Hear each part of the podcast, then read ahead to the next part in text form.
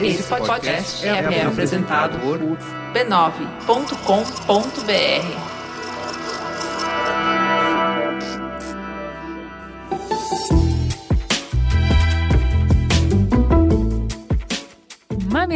e mamiletes, bem-vindos ao nosso espaço de encontro para ouvir opiniões, experiências e ideias diferentes das nossas. Eu sou a Juva Lauer e esse é o Mamilos, o podcast que está mais preocupado em construir pontes do que em provar pontos. Antes de ir para a pauta, hoje, dia 21 de março, quando a gente está gravando esse programa, é o Dia Mundial da Visibilidade da Síndrome de Down. Vocês, mamileiros amados, acompanharam o nascimento da Lolo, a minha sobrinha amada, que tem Síndrome de Down. E vocês sabem o quanto esse tema me sensibiliza. Por isso que eu quero compartilhar com vocês um projeto do Instituto Alana, e quem vai contar dessa iniciativa é o Marcos Nist. Hoje a gente lançou aqui em Boston o Alana Down Syndrome Center, que tem como objetivo uh, fomentar o desenvolvimento de, de, um programa de pesquisas multidisciplinares em neurociência, biologia, genética, engenharia, computação e tudo na área da síndrome de Down. Visa também contribuir com pesquisas que, num futuro próximo, possam ampliar a qualidade de vida e autonomia das pessoas com a síndrome. Um dos objetivos também dessa história toda é estabelecer uma estratégia de pesquisa e inovação bem de longo prazo, criando uma rede de pesquisadores que estão focados em alcançar um progresso real para as pessoas com síndrome de Down. É um centro virtual com diferentes laboratórios do MIT envolvidos, que contará com perspectivas inovadoras de vários professores parceiros do MIT e uma ampla gama de inovações para compreender o mecanismo da condição da síndrome e quais as terapias podem ser mais vantajosas para melhorar a qualidade de vida dessas pessoas. As investigações são, começam sendo focadas em duas áreas. A primeira é em neurociências e Alzheimer, que é um, é um mal frequente que acontece com uma incidência muito grande nas pessoas com síndrome de Down. E essa parte é liderada pela doutora Liu Wei Tsai e ela vem com um protocolo de estimulação cerebral não invasivo que esperamos ter um profundo impacto na questão da, da cognição e da questão também da prevenção de Alzheimer com, com as pessoas que têm síndrome de Down. A segunda área liderada pela Angélica Mon, explora a biologia celular e a genômica. Né? Então, é uma outra área também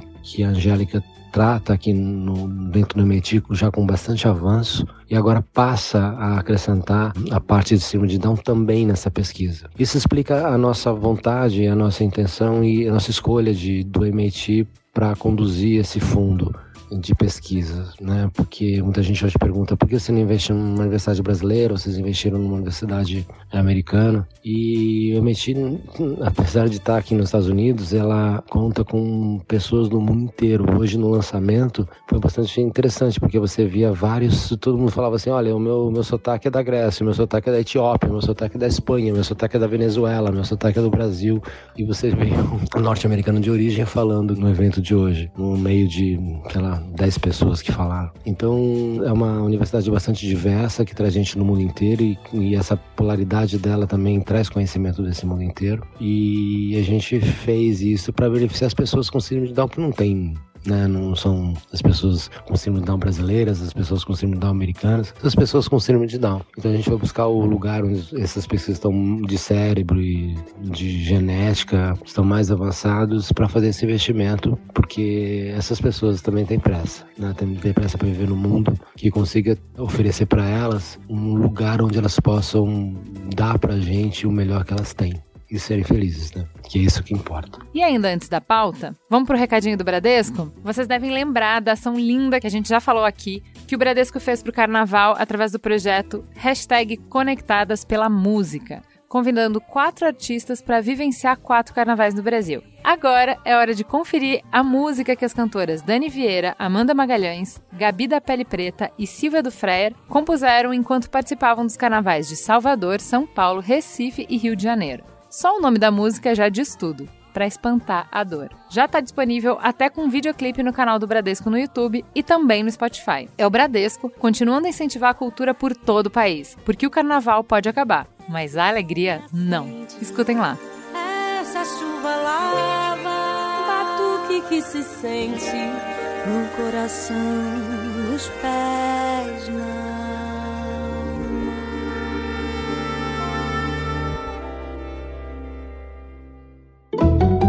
Teta, senta que lá vem polêmica.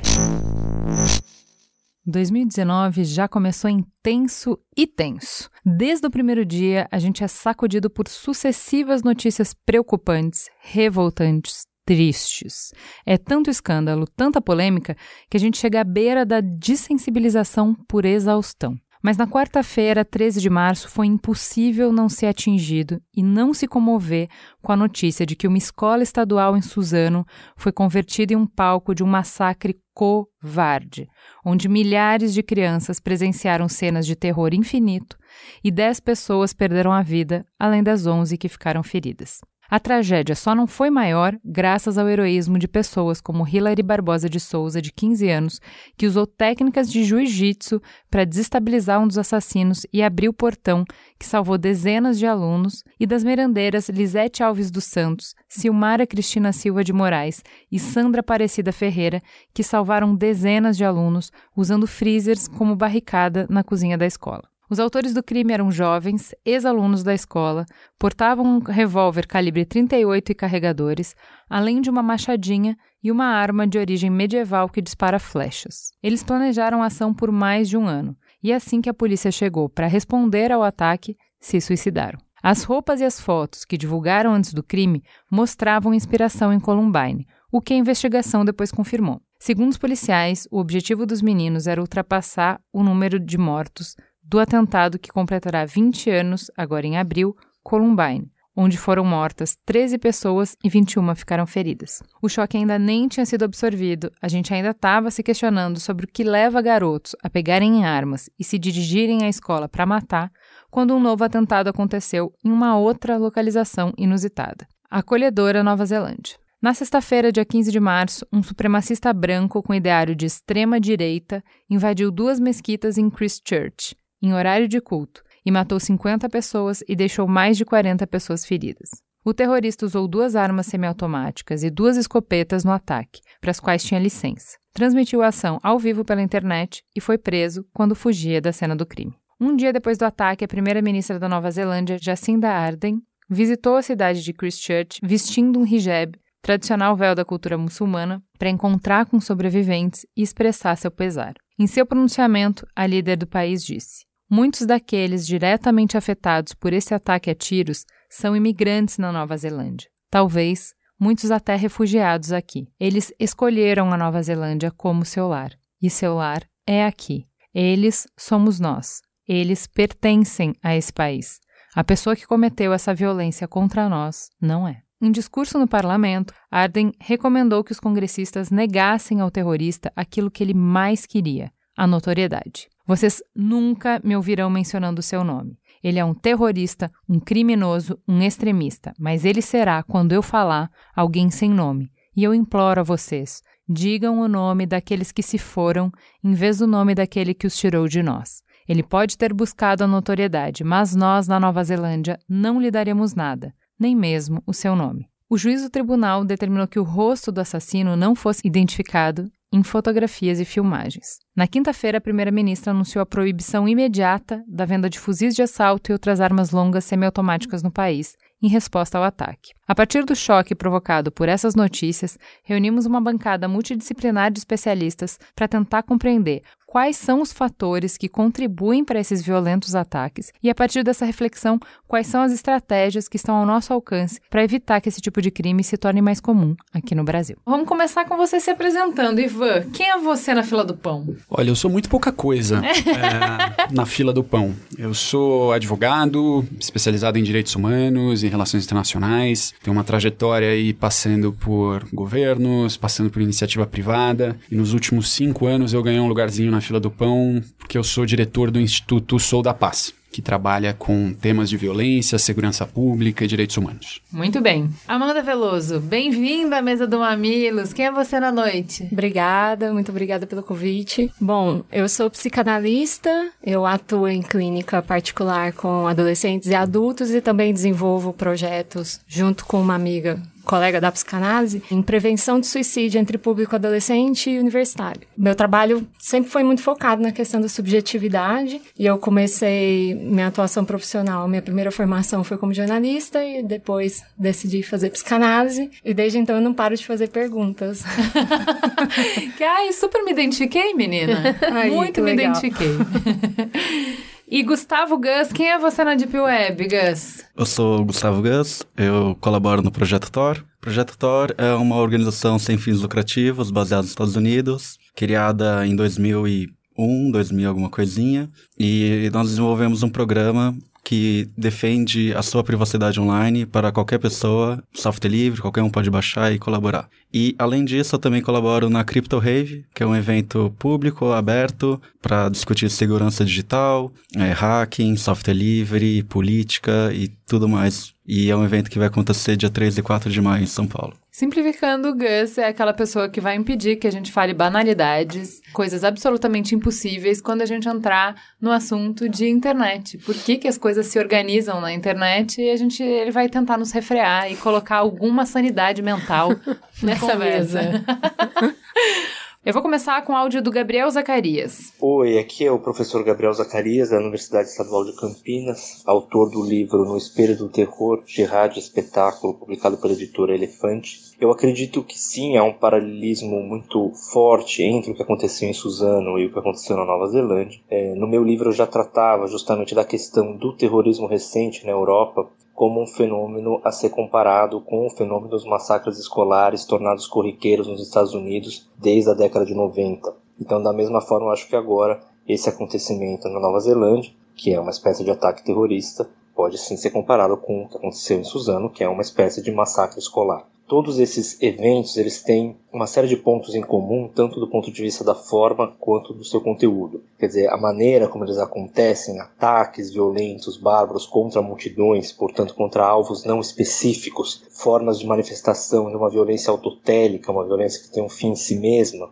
Esse uso da violência se repete em todos eles. E também é, se repetem ao menos outros dois pontos. Se repetem, é, em primeiro lugar, o recurso a uma esfera espetacularizada, a uma esfera, ou hoje mesmo virtual, mas de toda forma um recurso aos dispositivos da imagem como mediadores capazes de dar sentido a essas ações para aqueles indivíduos, né? ou seja, explico melhor, todos esses sujeitos eles têm frequentemente feito uso de imagens. No caso da Nova Zelândia foi o caso mais extremo, porque o sujeito conseguiu transmitir ao vivo o, o, massacre. Né? Mas em todos esses outros eventos, mesmo aqueles que não conseguiram transmitir, houve uma tentativa ou de produzir registros, ou pelo menos de produzir registros prévios, né? como já era o caso lá do, do ataque no Realengo, tendo produzir uma série de imagens antes de fazer o ataque, fazer postagens nas redes sociais. Então existe a produção prévia de uma espécie de uma autoimagem que esses sujeitos fazem de si próprios de maneira heroicizada, de maneira belicizada, né, de maneira bélica, eles produzem essa autoimagem para que essa imagem circule em determinados espaços de comunicação virtual, né? sobretudo aí nas redes sociais, nos fóruns, seja lá o espaço escolhido por esses indivíduos. Era já o caso também do terrorismo na França, na qual muito mais do que laços reais com o Estado Islâmico contava para aqueles indivíduos a frequência que eles tinham das redes sociais jihadistas, onde eles também postavam suas fotos os seus vídeos antes e, e, se possível, durante os ataques. Então, existe uma busca de reconhecimento desses indivíduos num espaço virtual através da imagem. Né? Daí a necessidade de produzir esses registros, sobretudo porque, bom, a gente sabe que na prática eles estão fazendo um ato extremamente covarde? Mas que eles criam uma ficção heroicizada daquilo que eles estão fazendo e que eles partilham essa ficção com um grupo de pessoas que eles não conhecem diretamente, mas que eles frequentam através da mediação das redes. Então esse seria um segundo ponto em comum a qualquer um desses ataques mais recentes né, dos quais a gente pode tratar. E finalmente, algo que ficou muito presente, sobretudo nos ataques mais recentes, sobretudo agora que a gente não tem, como a gente tinha no caso dos ataques terroristas na França, a gente não tem aquele invólucro de justificativa é, do fundamentalismo muçulmano, a gente percebe que, na verdade, inclusive no caso do fundamentalismo islâmico,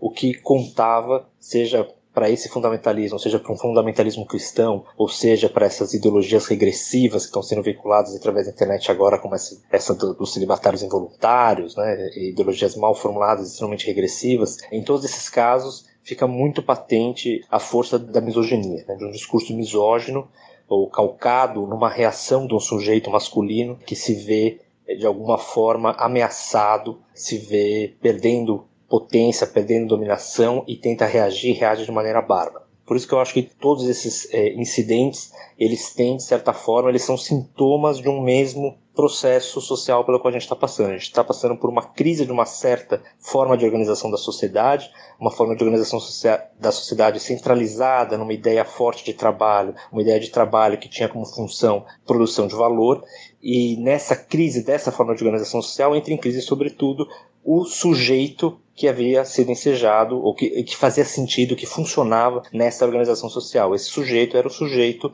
patriarcal, era o sujeito da dominação masculina. Esse sujeito está entrando em ruínas com a sociedade na qual ele fazia sentido e na qual ele não funciona mais, e ele está lutando para não morrer. Mas bom, o Gabriel falou de muita coisa, né? Vamos começar falando um pouco sobre como o perfil desses atiradores Diferente da interpretação que se deu em Columbine, que foi o primeiro caso midiático de tiroteio em massa em escola nos Estados Unidos, Columbine foi tratado como um reflexo de bullying.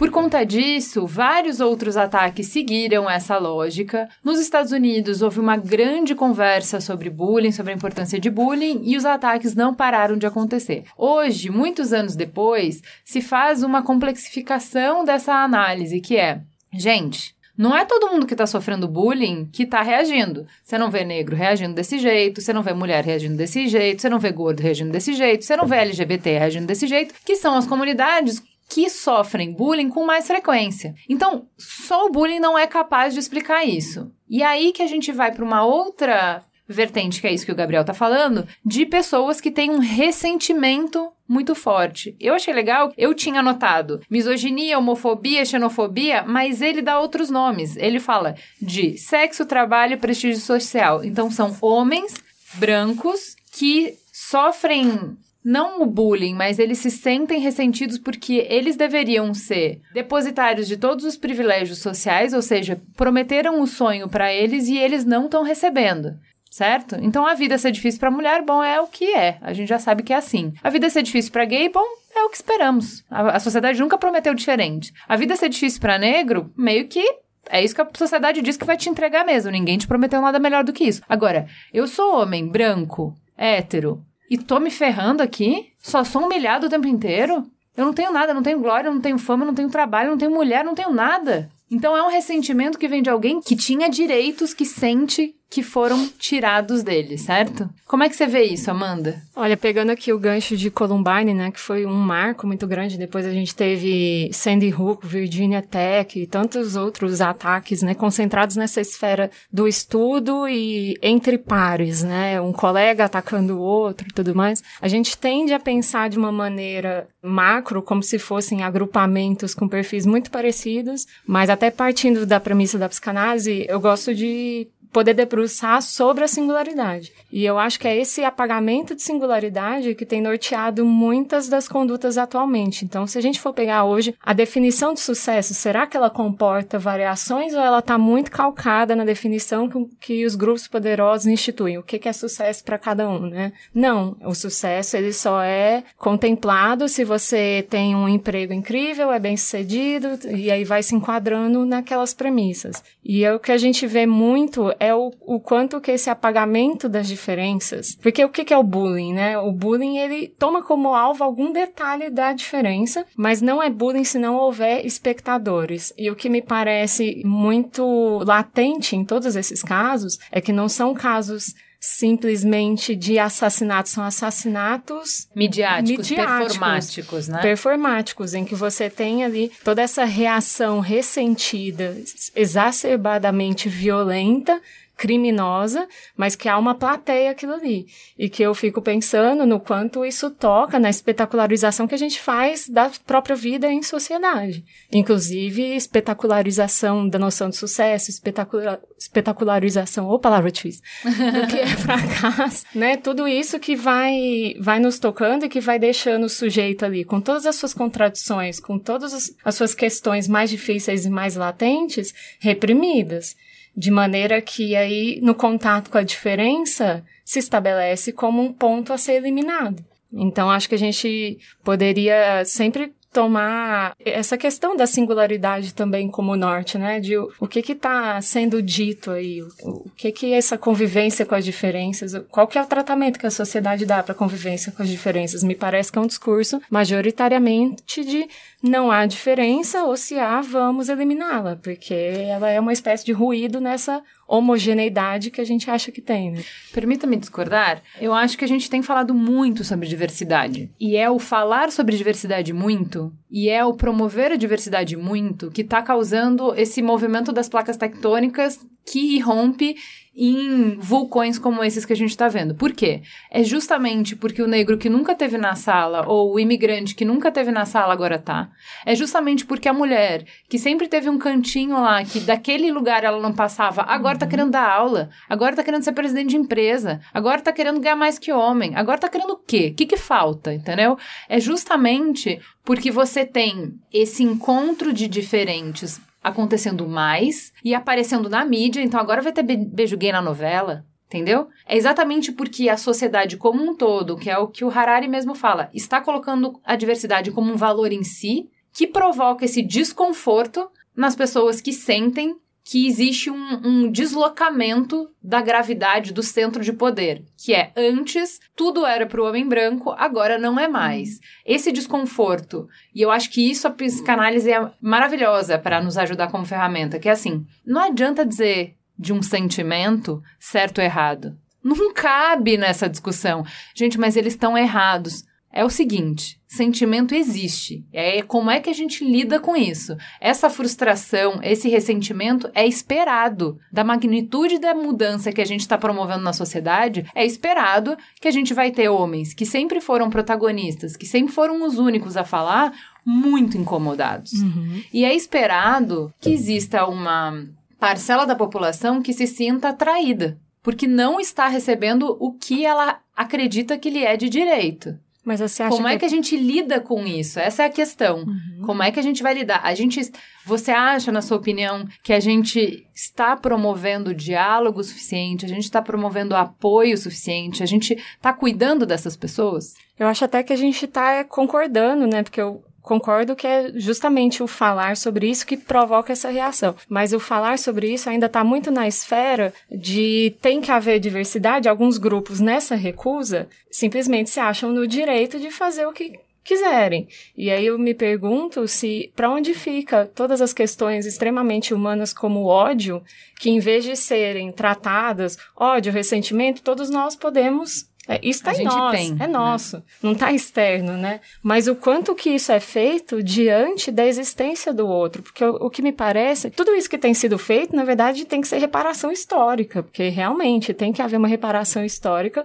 no espaço de negros, no espaço de mulheres, no espaço de LGBT, porque são populações que têm sido maltratadas e colocadas em, em, em situações humilhantes já há muito tempo. Mas eu não acredito que seja o fato de trazê-las à tona, e sim o quanto que se coloca isso como se fosse subtração daquele que já tinha toda aquela situação, né, de salário bom e tudo mais. A maneira como as diferenças elas são apresentadas como se um fosse tomar o que é do outro e não como um espaço a que todos tivessem que justamente, né, receber e conviver, porque a própria convivência em sociedade a gente precisa reprimir uma série de questões muito latentes em nós, muito próprias de agressividade, de desejos, né, impulsivos e situações que a gente queira levar adiante, mas que a vida em sociedade, por meio da lei, estabelece um, você vai só até esse ponto, porque senão você vai acabar invadindo a condição do outro. Mas me parece que o discurso predominante é faça tudo que precisar ser feito para atingir o seu ideal, mesmo que passe por cima dos demais.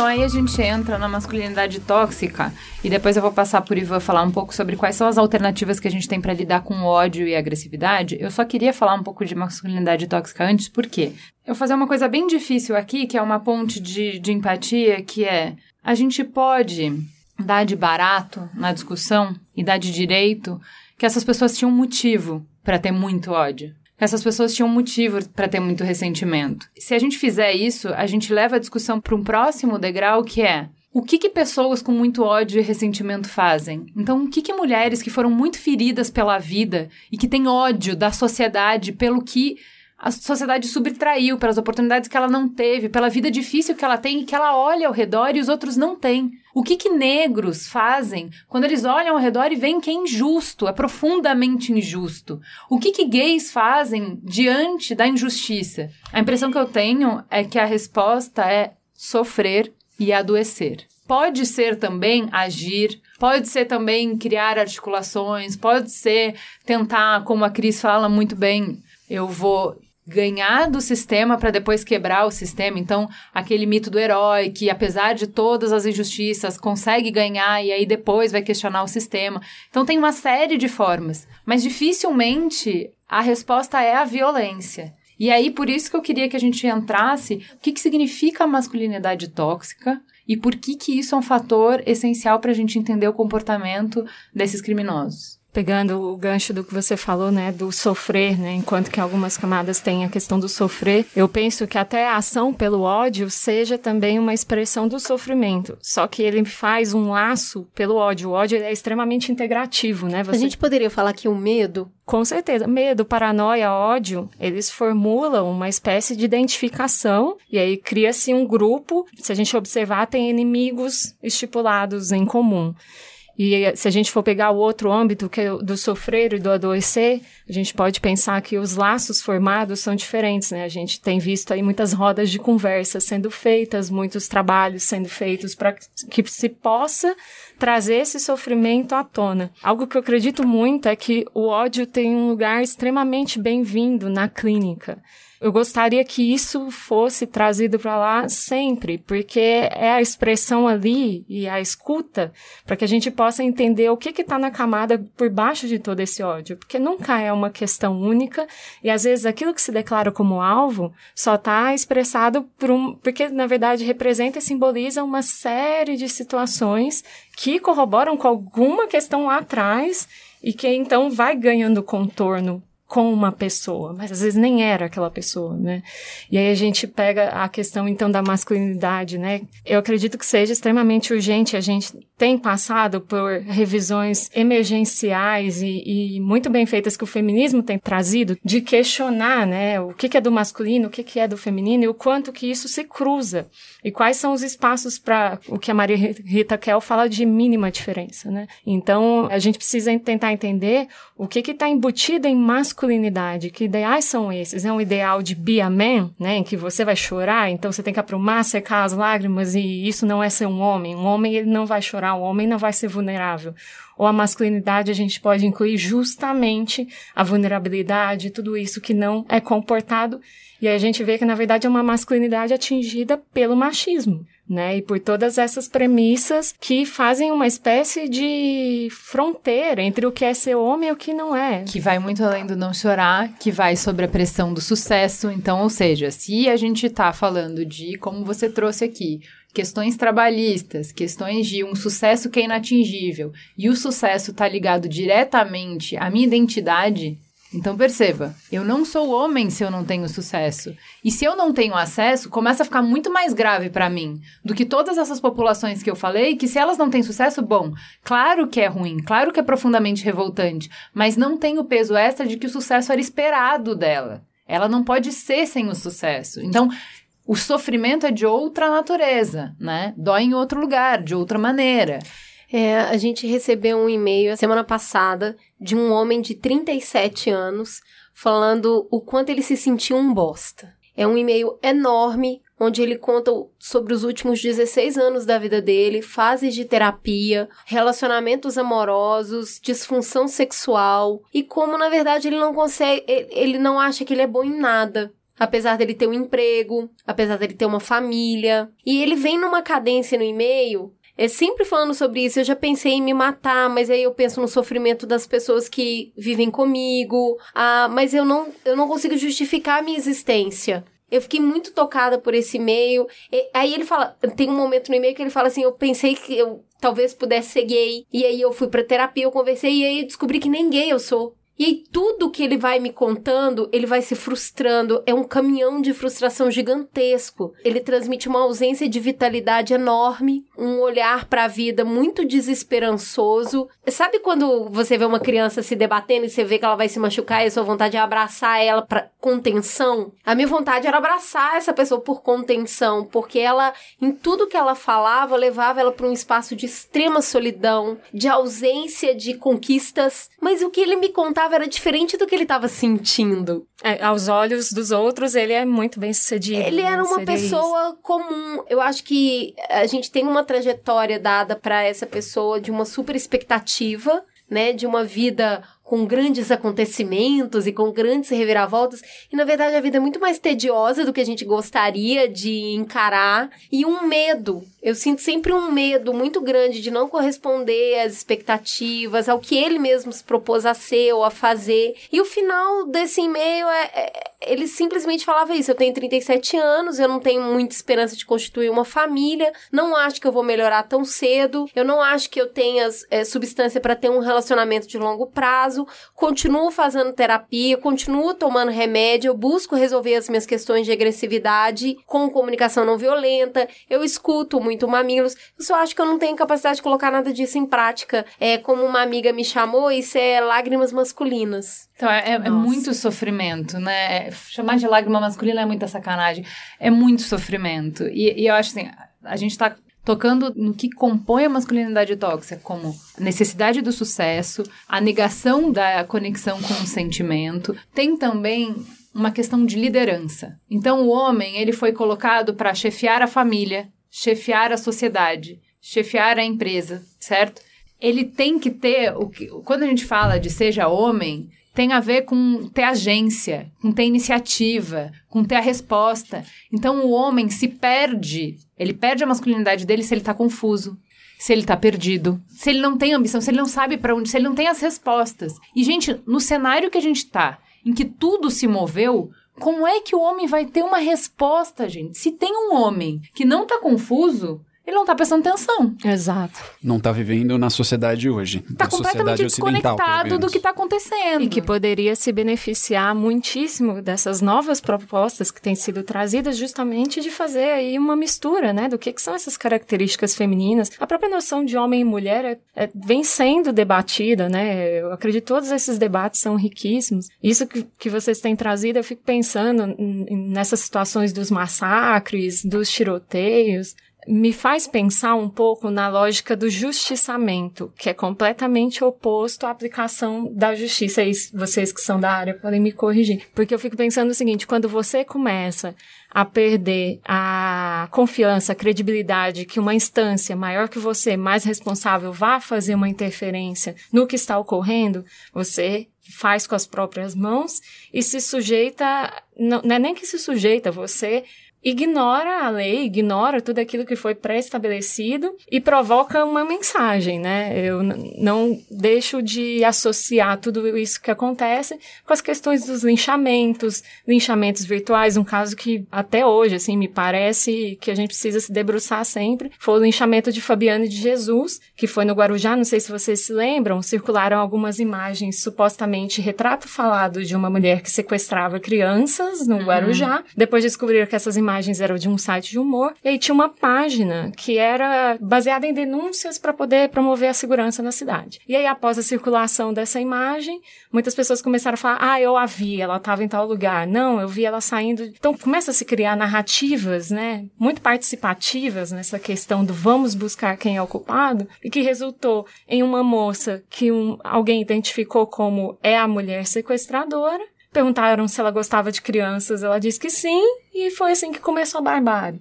Então, no justiçamento, a gente fica pensando assim: quem está se punindo? Né? Que mensagem é essa de ressentimento que está se aplicando e que envolve ali uma total desresponsabilização sobre o próprio ato? Eu tenho direito a tal coisa, eu quero buscar o culpado, eu não tenho quem possa me. Eu estou pensando então aqui na, na lógica dos massacres, né? Eu passo por essa situação de ressentimento em que ninguém está vendo a minha dor, estão tomando questões que deveriam estar cuidando e, e eu acredito num sofrimento legítimo, do, Isso, inclusive dos perpetradores, Uhum.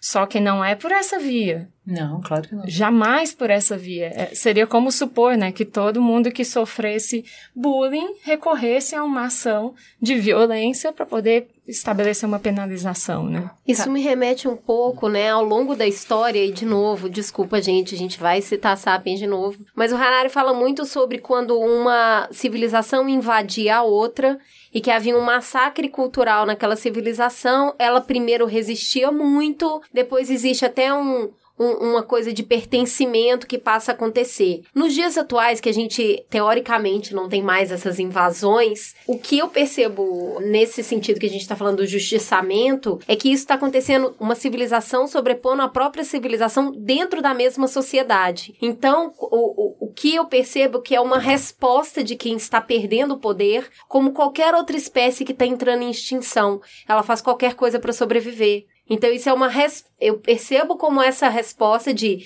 Tá extinguindo, eu estou morrendo, eu estou perdendo poder, eu preciso reagir. Só que isso vem para uma outra camada tão lá embaixo, porque você vai falar, "Ah, mas você acha que esse menino de Suzano tinha esse raciocínio? Claro que não, imagina. Ele nem sabe disso. Aí a gente vai da instâncias que a, que a psicanálise traz muito, né? Da, do que, que a gente tem no espírito do tempo da sociedade, como que isso reflete para cada um. Então, por mais que a gente seja, parece muito elaborado tudo que a gente está falando. E aí, quando a gente vê na prática, a gente fala: imagina, essas pessoas nem tinham acesso a esse tipo de pensamento.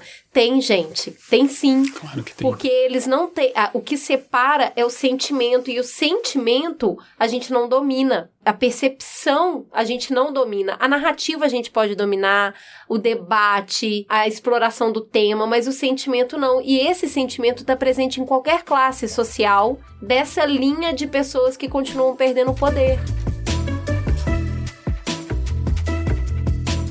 É, eu queria passar agora pro Gus, porque a gente tá falando então de que existe, ok, um sentimento de ressentimento. A gente entende que ele se potencializa por conta da masculinidade tóxica, ou seja, não é todo mundo que sente ressentimento que responde assim.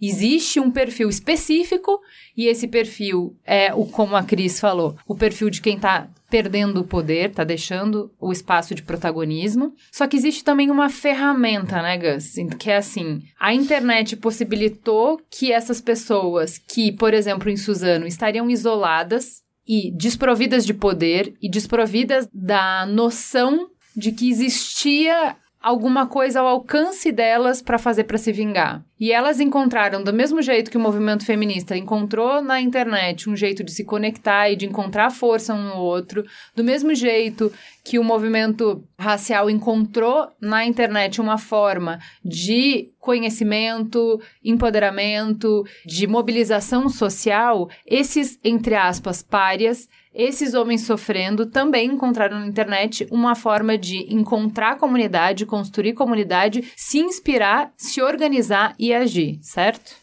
Bom, acho que tem várias coisas sobre a internet. A primeira coisa que é polêmica é que não há Deep Web. E não há Darknet, não há Dark Web. Na, na verdade, apenas há internet. Da mesma forma que as pessoas falam, ah, tem a nuvem. Não, não tem a nuvem. A nuvem é o computador da Amazon, o computador da Google. É, não existe nuvem e também não existe Deep Web. Tudo é internet e é, é uma coisa só. Então, há certos momentos que as pessoas vêm com uma narrativa quem já sabe onde elas querem chegar. Quando um homem fala, ah, nem todo homem faz tal coisa, você sabe onde ele quer chegar com aquela frase. Da mesma forma, quando alguém fala, ah, a Deep Web, tal, tal, tal, a gente sabe que a pessoa quer chegar na criminalização da web e na criminalização do anonimato. Eu acho que a gente tem que diferenciar a questão sobre os fóruns, o anonimato e o Tor. A primeira coisa é que o Tor é uma ferramenta, qualquer um pode usar, uma ferramenta anônima, ela tem diversos tipos de usuários, né? um usuário inesperado é a própria polícia. A polícia necessita do anonimato para investigar crimes na internet. Se ela investiga do próprio computador dela, todo mundo vai saber, olha, é o IP da polícia, não, eu vou banir esse IP, estou salvo. Então o anonimato ele tem diversos usos, né? Inclusive, para quem aqui visitou esses fóruns e fez do próprio computador sem Tor, está expondo seu próprio IP essa própria identificação para um bando de psicopata. Então, o Tor é uma ferramenta necessária para a defesa de direitos humanos, não só no Brasil, como no mundo todo. Então, ele é uma ferramenta muito necessária e ela foi muito criminalizada na última semana. Inclusive, matérias na imprensa dizendo: se o seu filho tem Tor instalado no computador, chame o psicólogo, é, chame a polícia. Né? Por isso que a gente tem você na mesa, Gus, para esse tipo de absurdo não sair. Porque a gente não entende, né? Essa que é real. A, gente, a verdade é que eu acho que é, tá difícil de acompanhar. Né? Então eu lembro quando que eu li sobre Deep Web quando eu estava é, estudando para o programa de pedofilia. E aí era sobre isso. Existe uma camada da internet, que é a camada o Gmail, o Google, o Facebook, os sites das empresas, os sites dos governos e tal, que é a camada em que todo mundo tá identificado. E existe um subterrâneo lá nos profundos que você só acessa usando um protocolo que a gente não saberia fazer, não é no seu browser normal e não sei o quê. Então, assim, tem toda essa mística ao redor da Deep Web. O que chamam de Deep Web, que você fala que não existe, o que é? Bom, o Tor, dentro dele, tem um protocolo chamado Onion Services, serviços cebolas. É uma forma de trafegar dados de forma anônima. Então, eu posso disponibilizar serviços, tanto web, de e-mail, qualquer tipo de serviço. A Deep Web, o conceito é muito frágil. Qualquer coisa não indexada pelo Google é Deep Web. Então, o Facebook é Deep Web, o WhatsApp é Deep Web, tudo é Deep Web, então, né? Tá. Só que tem um problema. Esse conceito, ele, quando as pessoas utilizam, elas querem referir a um determinado fórum, uma determinada coisa. Existe esses fóruns, muitos desses fóruns são públicos, são abertos. A questão do Onion Service é que é um, um serviço que você utiliza para trafegar dados de forma anônima. Então, por exemplo, a gente tem que quem utiliza Onion Services? O New York Times, para o site não ser censurado em nenhum país do mundo. O Facebook usa o Onion Service, o Guardian, a polícia italiana para receber denúncias sobre corrupção. Uhum. Então, o Onion Service é uma tecnologia livre, aberta, e qualquer um pode utilizar para disponibilizar seu site via ela. E como toda tecnologia, ela é agnóstica. Então, por exemplo, uh, o tráfego de conteúdo pornográfico infantil também é usado nessa plataforma, aproveitando o anonimato, certo? Certo. Por exemplo, ontem à noite eu criei um site para o Mamilos. Então, se você pode ir lá e digitar o endereço, você vai entrar no site via Onion Service. Na verdade, qual é a grande questão? É, é descentralizado, então o Tor, o projeto Tor, não tem um controle de falar, ah, esse domínio pode, esse domínio não pode, porque é um projeto visando direitos humanos no mundo todo. Então, em um país, falar de direito é, da mulher é crime. No outro país, falar do direito de LGBT é crime. Né? E isso a gente vê, por exemplo, na Indonésia, é crime ser trans, ser homossexual.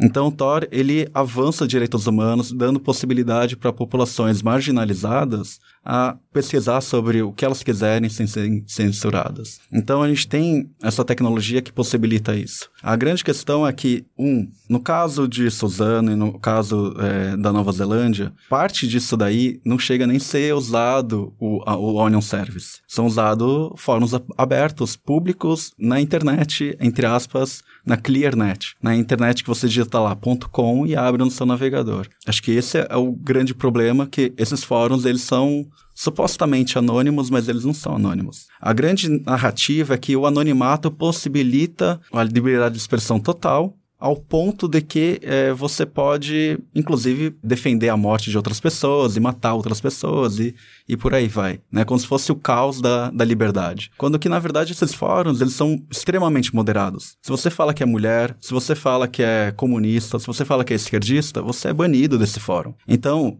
não é a liberdade de expressão, não é o anonimato né? Há uma ideologia por trás desses fóruns que enquadra pessoas nesses fóruns. E acho que a gente tem que discutir essa ideologia que está empurrando pessoas a cometerem certas coisas. Né? Não é um anonimato, não é a tecnologia, é uma ideologia. Nossa, bucou aqui. E aí eu fico pensando, né? Sim, então a questão seria muito mais o que leva a se fechar nesses fóruns e a se enquadrar essas pessoas, isso sim poderia ser pauta de discussão e não necessariamente a ferramenta utilizada para a expressão desses ideais. Exato, é, é, tem uma ideologia por trás desses fóruns, né? Especificamente a cultura Chenner e tudo mais, né?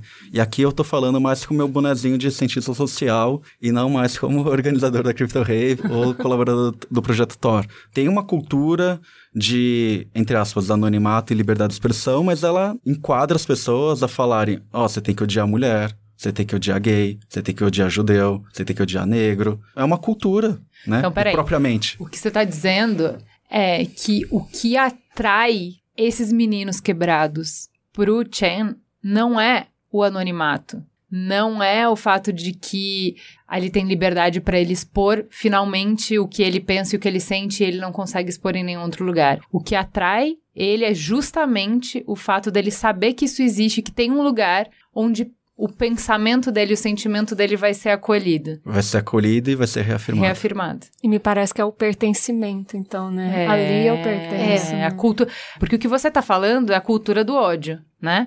O ódio pode tomar várias formas, como por exemplo na Nova Zelândia foi o ódio ao diferente, e aqui não, não tinha esse contorno, não tinha um grupo específico que era o target, era o ressentimento puro, né? É, acho que o da Nova Zelândia ele tá muito mais conectado com o atentado que aconteceu na Noruega uhum, alguns anos atrás. Sim, sim. Né? De Utóia? Da ilha de Utóia. É, exato. Isso. E acho que tá muito mais. O Nova Zelândia e Noruega estão muito mais conectados com o que tem acontecido nos Estados Unidos, né? uhum. né? E o que aconteceu em Suzano está muito mais conectado com Columbine e com outros atentados a escolas do que propriamente a Nova Zelândia e Noruega. O que a gente está falando, eu só queria voltar um pouquinho, porque essa informação que você traz, é, ela dá uma bugada, assim, no cérebro da gente, né? E a gente sempre... Polêmica. É, muito polêmica, porque eu tenho uma placa aqui te falando, venha, a cultura do ódio é bem aceita aqui. Então, já, não é que eu estava passando por ali e de repente as conversas começaram a ficar estranhas. Eu vou para este lugar ciente do que é oferecido ali dentro, né? Do mesmo jeito que eu posso te dizer, então, que a luta pelas minorias encontraram um lugar e se reuniram a partir de assim, ó, esse aqui é um fórum para tratar de mulheres na publicidade. Entrem aqui se vocês querem mudar essa realidade. Esse fórum aqui, esse grupo fechado é para tratar de mães no mercado de trabalho. Então esse grupo aqui é para tratar de quem odeia essas minorias, esse mundo, acho que não tá errado e quer ter liberdade para odiar e inviabilizar a existência desse outro. É, o que eu acho que é interessante do que você traz é assim, não é a ferramenta. Se você não tratar o sentimento, você não vai dar conta disso. Então, quando você fala, eu preciso atacar a privacidade na internet, eu, não pode mais haver anonimato, você está tentando tirar a arma, quando na verdade você precisa dissolver a força da atração dessa ideia, que é por que, que o discurso de ódio é tão sedutor para jovens? Por que, que o discurso de ódio traz respostas que eles não estão encontrando em outros lugares? Vamos lá, Ivan.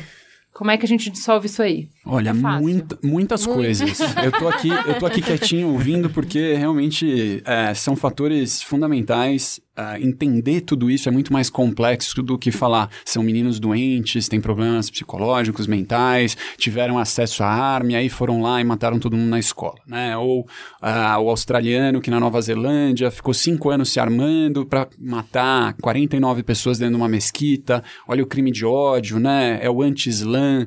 Acho que é muito mais complexo que isso. Agora, ouvindo tudo isso e, e, e trazendo para uma perspectiva um pouco mais ampliada, se a gente está entrando nesse momento de transição da sociedade, em que não há um povo bárbaro invadindo o meu país, o meu território, e agora os costumes e as tradições vão ser de acordo com o dominador. Se não é essa sociedade que olha para isso como uma invasão, como perdendo um posto, é um pedaço da nossa sociedade que está encarando dessa maneira. É importante dar esse zoom out de vez em quando para a gente entender como essa mesma sociedade recepciona essa transição. Me parece que isso é inegável, eu acho bom para a sociedade enquanto ideal de igualdade, ideal de né, ter uma sociedade mais justa, que é o que no fim das contas me parece que o projeto humano neste planeta busca, que o homem branco cis, calcado numa visão de mundo patriarcal, meritocrática, ele é empoderado, ele quando nasce, é, parece a cena do Rei Leão, né?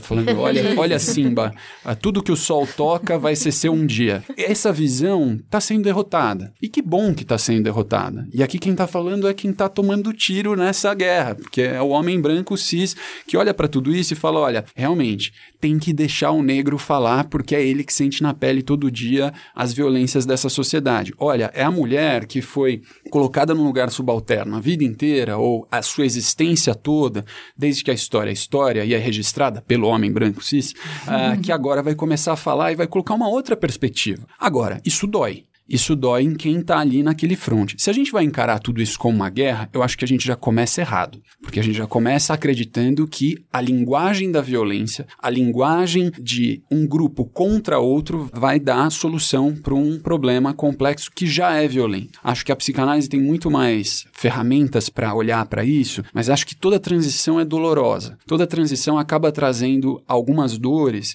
que é difícil você olhar para o caso específico né? Os dois jovens de Suzano entraram. Por que que entraram? Por que que uh, fizeram o que fizeram? Acho que é super importante a sociedade como um todo olhar para esses casos individualmente, mas vamos, vamos olhar a sociedade. Quais são as ferramentas que nós temos à disposição para recepcionar todo esse ódio? O ódio vai existir, é um sentimento humano desde que o homem é homem. As reações a essa transição também vão acontecer. Mas como essa sociedade absorve tudo isso? E aí, com essa lente mais amplificada, a gente começa a pensar, poxa, se a vida inteira, se o sonho da sociedade ocidental é calcado no consumo, no American Way of Life, de que o homem é dominador, é aquele que provê, é aquele que é medido o seu sucesso enquanto indivíduo a partir do seu sucesso profissional, do seu sucesso material, da capacidade de encontrar né, uma mulher para casar, ter filhos, um labrador em frente à lareira. No Brasil a gente não tem nem frio para ter lareira, uhum. mas a gente né, projeta essa imagem. E o sujeito não consegue arrumar uma namorada, não é o dono do time de futebol da escola, não vai bem nas. Que lugar tem essa pessoa dentro dessa sociedade? Acho que esse é um ponto individual, mas como que essa sociedade olha para esse cara e fala assim, vou te resgatar também, né? Você faz parte, e aí aproveitando a carta, né, que foi mandada para cá, é, é, super sintomático. O que fazer com essas pessoas que, aparentemente, naquele defosão do dia a dia, você olha e fala, pô, esse cara tá bem, esse cara tem emprego, esse cara tem família, esse cara tem alguma sociabilidade colocada ali. E para ele, ele tá totalmente excluído, né? E aí a sociedade cai nessa, o que eu chamo de linguagem da violência. Se você pega a estética desses acontecimentos, se você pega como essas pessoas se armaram, se vestiram, Isso. como é que eles foram para um fronte de batalha, você começa a perceber uma série de outros elementos que estão incutidos na nossa sociedade e está todo mundo glorificando esse tipo de sentimento. Né? O coturno vestiu preto, colocou uma máscara de caveira. Quem trouxe. A, a primeira vez que eu vi essa reflexão foi do Renato Lima, da, do Fórum uhum. Brasileiro de Segurança Pública, que chamou a atenção. Falou: Poxa, a gente não está só colocando arma à disposição para esse tipo de coisa acontecer. A gente está empurrando uma cultura de guerra, a gente está reforçando uma linguagem de guerra que faz com que esses caras vão dar o troco nessa sociedade ou vão lá conquistar aquilo que lhes é de direito, né? E aí, de novo, a gente volta a dialogar com masculinidade, a gente volta... Os americanos, os anglo-saxões chamam isso de entitlement, uhum. né? Você, você tem isso de nascença. Então, eu, homem branco, cis, não consigo uma namorada, só vou mal na escola, não jogo bem futebol, o meu emprego é mais ou menos, pô, eu não consigo comprar meu carro, eu preciso tomar isso de assalto, porque a linguagem da violência está muito dentro desse nosso cotidiano. Então, mas essa, essa aprovação de masculinidade, de que tudo, todos os indicadores que eu tenho me chamam de fracassado, eu acho que essa palavra, a sociedade do sucesso traz como efeito colateral esses ataques. E aí, nesse sentido, que eu acho que é o que a Cris tentou falar, que é assim, ah, essas pessoas pensaram isso? Não, claro que não. É de uma abordagem sistêmica, é pensar que se a gente glorifica o sucesso dessa maneira, se a gente criou ferramentas em que a gente compartilha os nossos sucessos e esconde as nossas fraquezas, a gente necessariamente vai produzir pulsões de revolta e de ódio em que eu falo, se eu sou um fracasso em todos os sentidos, eu vou conquistar o sucesso de alguma maneira, na marra. E qual é a marra? É usando a linguagem que a gente tem usado, e aí é sob essa perspectiva, e não nessa, na relação direta, que eu acho que entra o nosso questionamento de videogame, por exemplo. Não que jogar videogame vá levar, porque uma pessoa, da mesma maneira como droga, da mesma maneira como álcool, da mesma maneira como sexo, da mesma maneira que todo o resto das coisas, uma pessoa que está equilibrada, que tem todas as outras coisas, vai fazer uso de sexo, drogas, álcool, uh, videogame, televisão, filme, qualquer outra coisa e tudo bem, vai dar vazão ao ódio que é natural humano e tá tudo certo. Quando é que a gente vai ter um desvio disso? Quando todas as caixinhas estiverem vazias, eu não tenho rede de proteção nenhuma. Eu não tenho rede de proteção psicológica, então eu não tenho arcabouço psicológico, eu não construí isso. Eu não tenho rede de proteção social, então nem a escola, nem a família, em nenhum lugar esse jovem encontrou uma rede de proteção para segurar isso. Essa revolta vem e a estética que eu tenho, a referência que eu tenho é a referência da violência. Porque isso é um fator que é comum a todos os atentados. Não é matar todo mundo. É matar todo mundo com. Sendo que antes ele postou foto com arma. Sendo que ele tenta ao máximo ter alguma exposição do como ele está fazendo isso e existe a necessidade de controlar a narrativa para que ele saia da vida. E eu acho que isso também é um fato que é comum a todos, o fato de que todos se suicidam depois. Então é uma saída da vida gloriosa nessa perspectiva de que é glorioso quem é forte. De novo, a gente volta para a masculinidade. O que nos redime no final do dia, o que vai no, provar o nosso valor, o que é sucesso, é fazer uma demonstração de força. Falei assim, gente, mas tem coisa mais covarde do que você assassinar criança dentro de qualquer é, sistema ético que já existiu na humanidade. Você armado matar alguém desarmado, isso é ignóbil. Para os maiores guerreiros, isso era. É, você ia pro né? inferno, é uma desonra, entendeu? Não importa se é Valhalla que você não vai entrar, não importa se é, é o Maori que você não vai conseguir. É, se você tá numa posição muito desigual, não é honroso você matar. Então, olha o tamanho da distorção que o ser humano precisa criar para ele considerar que o circo que ele armou ali, ele conseguiu mostrar que ele tem poder acima de todo mundo. Ele construiu essa narrativa. Como estudioso da violência e da segurança pública, a gente ainda no Brasil não consegue ter um perfil ou traços comuns de todos os atentados, né? Todos os massacres em escola, porque temos oito casos de 2002 para cá. Mas tem um site muito legal americano que começou com mães que perderam seus filhos para violência armada, essa história de, de arma ruda nos Estados Unidos, chama Mother Jones. E eles fizeram um levantamento de todos os massacres em escola. E quem chamou atenção para isso foi um outro sociólogo e estudioso de segurança pública, o Túlio Kahn, que fez num artigo fantástico falando: olha, no Brasil a gente ainda não tem dado estatístico, a gente não tem volume para isso, mas nos Estados Unidos tem. E ali a gente começa a identificar um padrão que dentro da criminologia, dentro da polícia, você começa a delinear um perfil de pessoas que estão aptas a cometer esse tipo de ato, né? E aí a gente vê, é o homem jovem, branco, normalmente uma família de classe média, que teve a oportunidade de estudar, que tem amplo acesso à arma de fogo, no caso dos Estados Unidos isso não é nem culpa né, dos jovens, o, o, país inteiro é assim. E aí você começa a identificar quem que é esse grupo. É exatamente o grupo que está sendo excluído dessa transição, dessa sociedade, começa a se enxergar em outro lugar, e você tendo esse perfil, esse diagnóstico, dá para fazer alguma coisa. Dá para começar a criar política pública, dá para começar a criar mecanismos dessa rede de proteção que você falava aqui, que é tão fundamental se a gente quer se preservar enquanto sociedade. Acho que tem um ponto importante também, que é uma crítica nesses tempos em que todo mundo tem cobrado autocrítica de todo mundo, é, é, importante a gente também fazer uma autocrítica enquanto sociedade, né? Quando eu estava lá na, na faculdade estudando Direitos Humanos, eu fiquei maravilhado com essa concepção de direitos humanos entre Ocidente e Oriente, né? E, e, como o projeto de direitos humanos, e aí é a grande piada, né? Todo mundo fala, ah, esse povo que é, gosta de direitos humanos é tudo comunista, né? É tudo socialista tal. E direitos humanos talvez tenha sido o projeto da humanidade mais liberal da história. O projeto de direitos humanos desse da ONU, da Carta da ONU, ele preserva o indivíduo frente ao coletivo. Ele quer proteger no os nossos direitos individuais, ele nos dá garantias contra um massacre potencial do Nada Estado. menos comunista do que isso. Se fosse comunista, ia ser o contrário, né? Ia ser o coletivo, Coletivo se sobrepondo, ao exato. indivíduo. E aí tem, enfim, ah, vários pensadores do mundo árabe, chineses, enfim, que falam justamente o contrário, que para uma sociedade ser coesa e ter menos distúrbios como esse no- ao longo do tempo, você precisa olhar para a coletividade sobre o indivíduo. Mas o meu ponto é, será que não está na hora da, da nossa sociedade ocidental, que até agora, e ainda é, né? Vamos, vamos, a gente ainda não, não deu esse passo, ainda é patriarcal, ainda tem a reafirmação de direitos dominantes do homem sobre a mulher, do branco sobre o negro, enfim. A gente está nessa transição, espero que esteja caminhando adiante.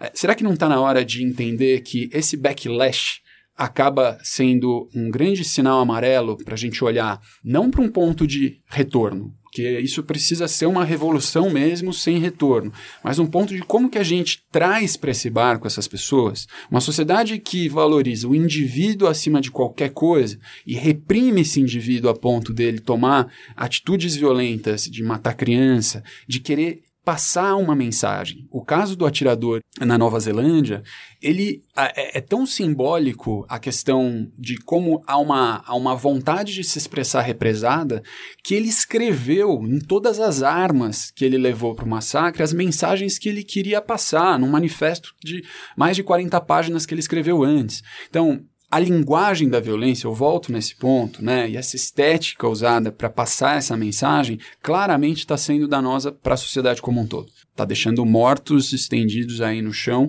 e dá para resolver. É, segurança pública, ainda mais num país como o Brasil, a gente no Sou da Paz, as organizações parceiras aí que trabalham com segurança pública, todo mundo olha pra gente e fala, ó, lá vem os arautos do apocalipse, porque esse povo só sabe falar que morreram tantas pessoas, tantos foram roubados, estupro. É, a gente lida um pouco com a desgraça da humanidade. Agora, é importante também dizer que tem solução, que dá pra criar uma estratégia que minimize esse impacto. E do ponto de vista dessa lente mais ampliada, é importante dizer que dá para fazer. Dá para trazer o homem branco cis que está super reprimido, que não consegue. Acho que tem capacidade, a gente tem capacidade enquanto sociedade, enquanto humanidade suficiente para trazer esse povo para um lugar de menos conflito, de extravasar essa violência em outro lugar, de trabalhar esse sentimento que não necessariamente vai gerar de tempos em tempos um massacre em escola. Então tá, então você falou do que, que a gente faz como sociedade para criar uma rede de proteção para um grupo. Agora eu queria que a Amanda falasse um pouco sobre o que, que a gente faz para melhorar para os indivíduos no isolamento social, que é um dos fatores predominantes. Então, para que o Chan não seja tão atrativo, eu precisaria ter respostas coletivas, re- respostas em, em termos de planejamento público para diminuir o isolamento social. Eu fiquei bem chocada que agora eu estava no SXSW em Austin e eu vi uma palestra sobre solidão, geração da solidão, 10 mil seguidores e nenhum amigo. E aí falava que os estudos sobre solidão, que o termo técnico é isolamento social, porque solidão é uma- uma- um sentimento, eu posso me sentir sozinha nessa sala, você pode não se sentir, então isolamento social é objetivo, eu vou ver quantas pessoas eu falei no último mês, então dá para medir. Que os estudos sobre isolamento social até cinco anos atrás eram em idosos. Por quê? A família se muda de estado, ele para de trabalhar, os amigos dele morrem, enfim. Ele vai perdendo aos poucos o círculo social. Então, se media objetivamente o quanto desse isolamento impactava em menor expectativa de vida, certo? Há cinco anos, esses estudos se voltaram para os jovens, que são quem mais estão sofrendo do isolamento social. Então, o, o que essa pesquisadora trazia era metadados, coletando várias pesquisas pelo mundo, em várias épocas, mostrando que, vamos lá, de volta pro Yuval lá, a gente é tão insignificante que a gente não sobrevive sozinho. Então, para a gente tá, chegar até aqui, foi extremamente necessário que a gente aprendesse a conviver em, em grupo. Para isso, corroborando com o que você já falou, que o ódio é normal, que a raiva é normal, que vários sentimentos antigrupais, né, que não contribuem para a sociedade, são intrínsecos a gente, a seleção natural, ao longo de centenas de anos, milhares de anos, foi selecionando os indivíduos que conseguiam permanecer melhor em grupo. Ou seja, o relacionamento humano, criar conexões, não é uma questão de alegria. é uma questão de sobrevivência do corpo. Então, ela mostra indicadores de que, entre os jovens americanos que ingressam em faculdade, 80% já desenvolveu alguma doença crônica. 80% dos ingressantes em faculdade. E ela faz essa correlação com o índice muito alto de isolamento social. O nosso corpo não funciona desse jeito, começa a dar defeito, porque a gente foi programado biologicamente para ter relações significativas. E aí o que, que acontece? O que, que a gente considera que é, é mais importante para nossa saúde? Todo mundo está preocupado com a genética. Ela mostrou lá o quadrinho: 5% da relevância da sua expectativa de vida é genética. Ah, mas então acesso a tratamento: 20%. Tá, mas então também é importante hábitos de vida saudável, mais 20%. Somando genética, acesso a tratamento e hábitos de vida, não fumar, fazer exercício, comer direito, tudo que a gente conhece, não dá 50%. Porque acesso à conexão, relacionamentos saudáveis, significativos, representa 60% junto com fatores sociais como poluição, acesso ao trabalho e tal. Então, o que, que eu quero dizer? Se a gente está falando que os jovens estão sofrendo de isolamento social, é muito possível a gente fazer esse salto lógico de que a gente tem jovens quebrados. Como é que a gente lida como sociedade com isso? Porque alguns saem atirando, outros estão doentes. Como que a gente lida? É, a gente pode traçar um panorama bastante doente da sociedade, né? Olhando ao redor, assim, tanto em questões de diagnóstico, que eu discordo com vários, mas assim, se a gente for pensar no que, que é efetivado como resolução para os conflitos, é chocante, né? São massacres, são suicídios. Os índices de suicídios estão gigantescos. Exato.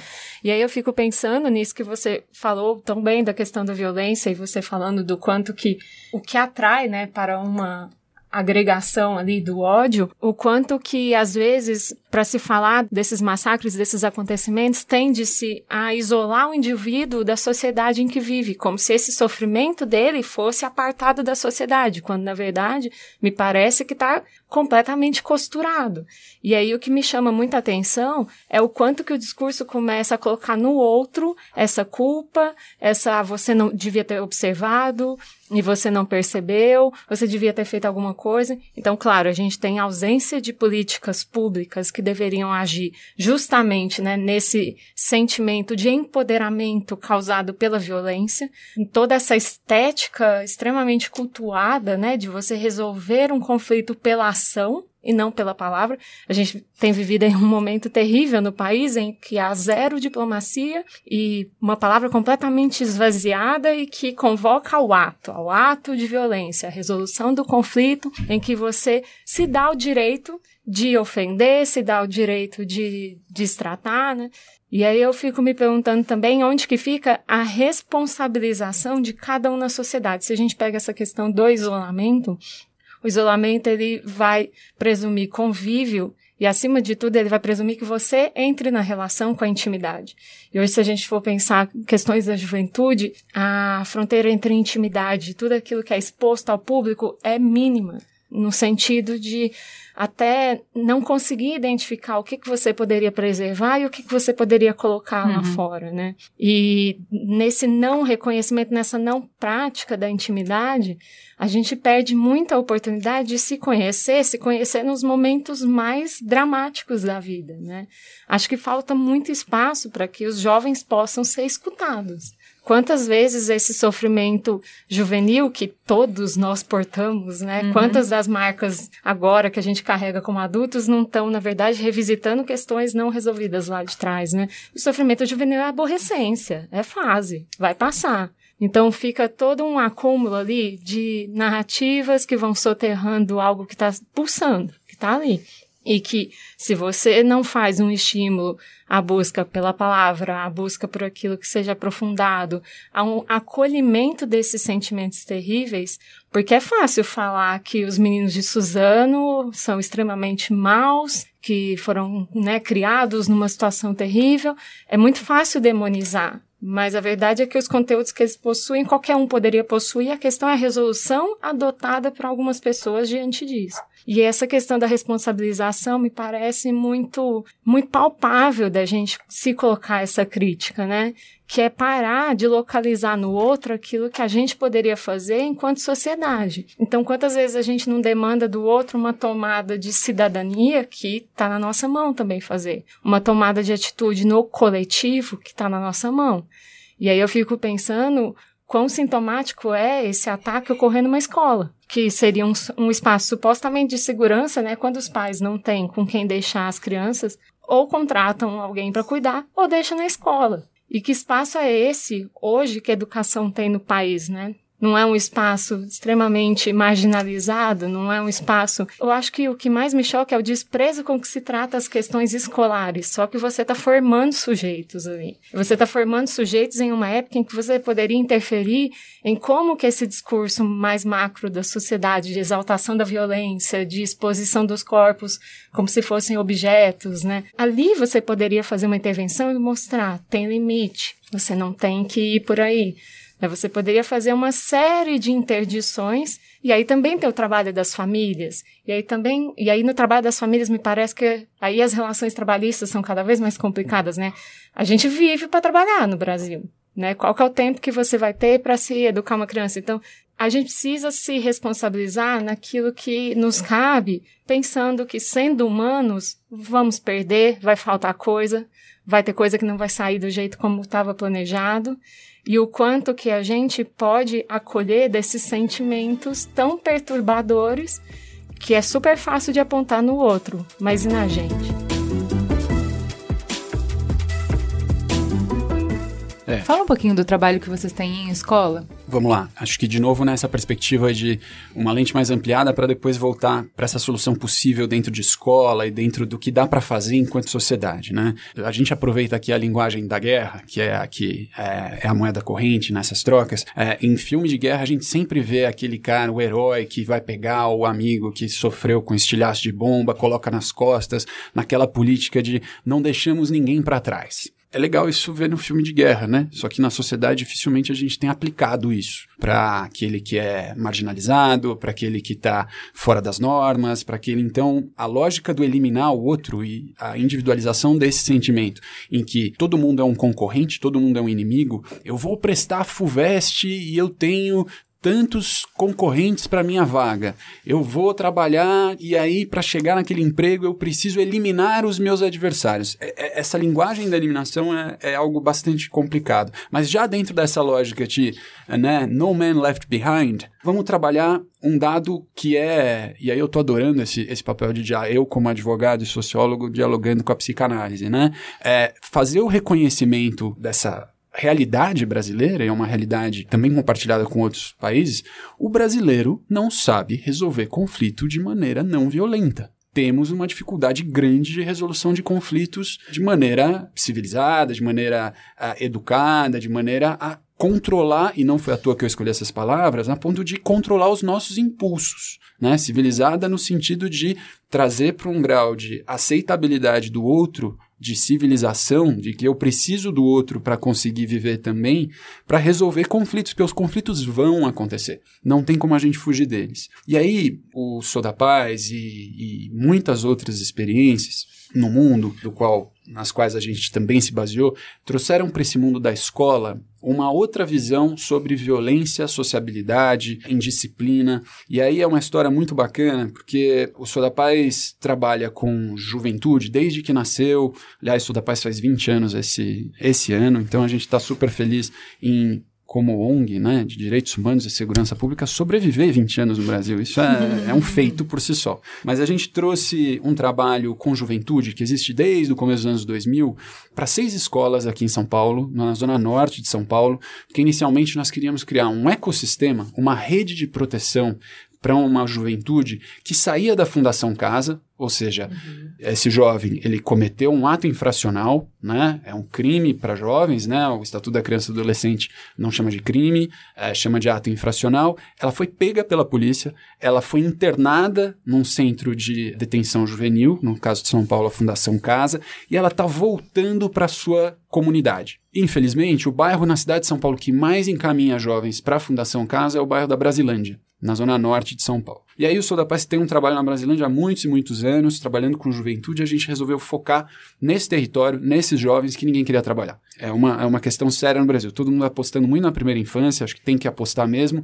mas e quem passou da primeira infância ainda tem algumas questões. E gente- tem muito tempo depois disso, E né? Não dá pra gente esperar tempo. uma geração inteira pra pegar os benefícios só de quem foi tratado na primeira infância. É, a turma do Sou da Paz é uma turma de teimosos que até o slogan é a paz na prática. Se a gente não puder dar alguma solução para agora, dificilmente a gente vai convencer as pessoas de que no médio e no longo prazo, que é quando se realizam as políticas de segurança pública, tem efeito, a gente vai chegar lá. Mas resumindo um pouco dessa história, o que, que a gente fez? A gente foi trabalhar habilidades socioemocionais dentro da comunidade escolar. A gente pegou essas seis escolas e começou a trabalhar o que originalmente era uma necessidade de trabalhar com esses jovens que vinham da Fundação Casa e precisavam se reinserir nessa comunidade para que não reincidissem no crime. Então, o menino já se envolveu com crime, foi preso, ficou lá detido na Fundação Casa, está voltando para sua família, vai ter que se matricular numa escola. A escola é um tem um potencial enorme para ser um polo de paz, um polo de resolução de conflitos não violentos dentro de comunidades que sofrem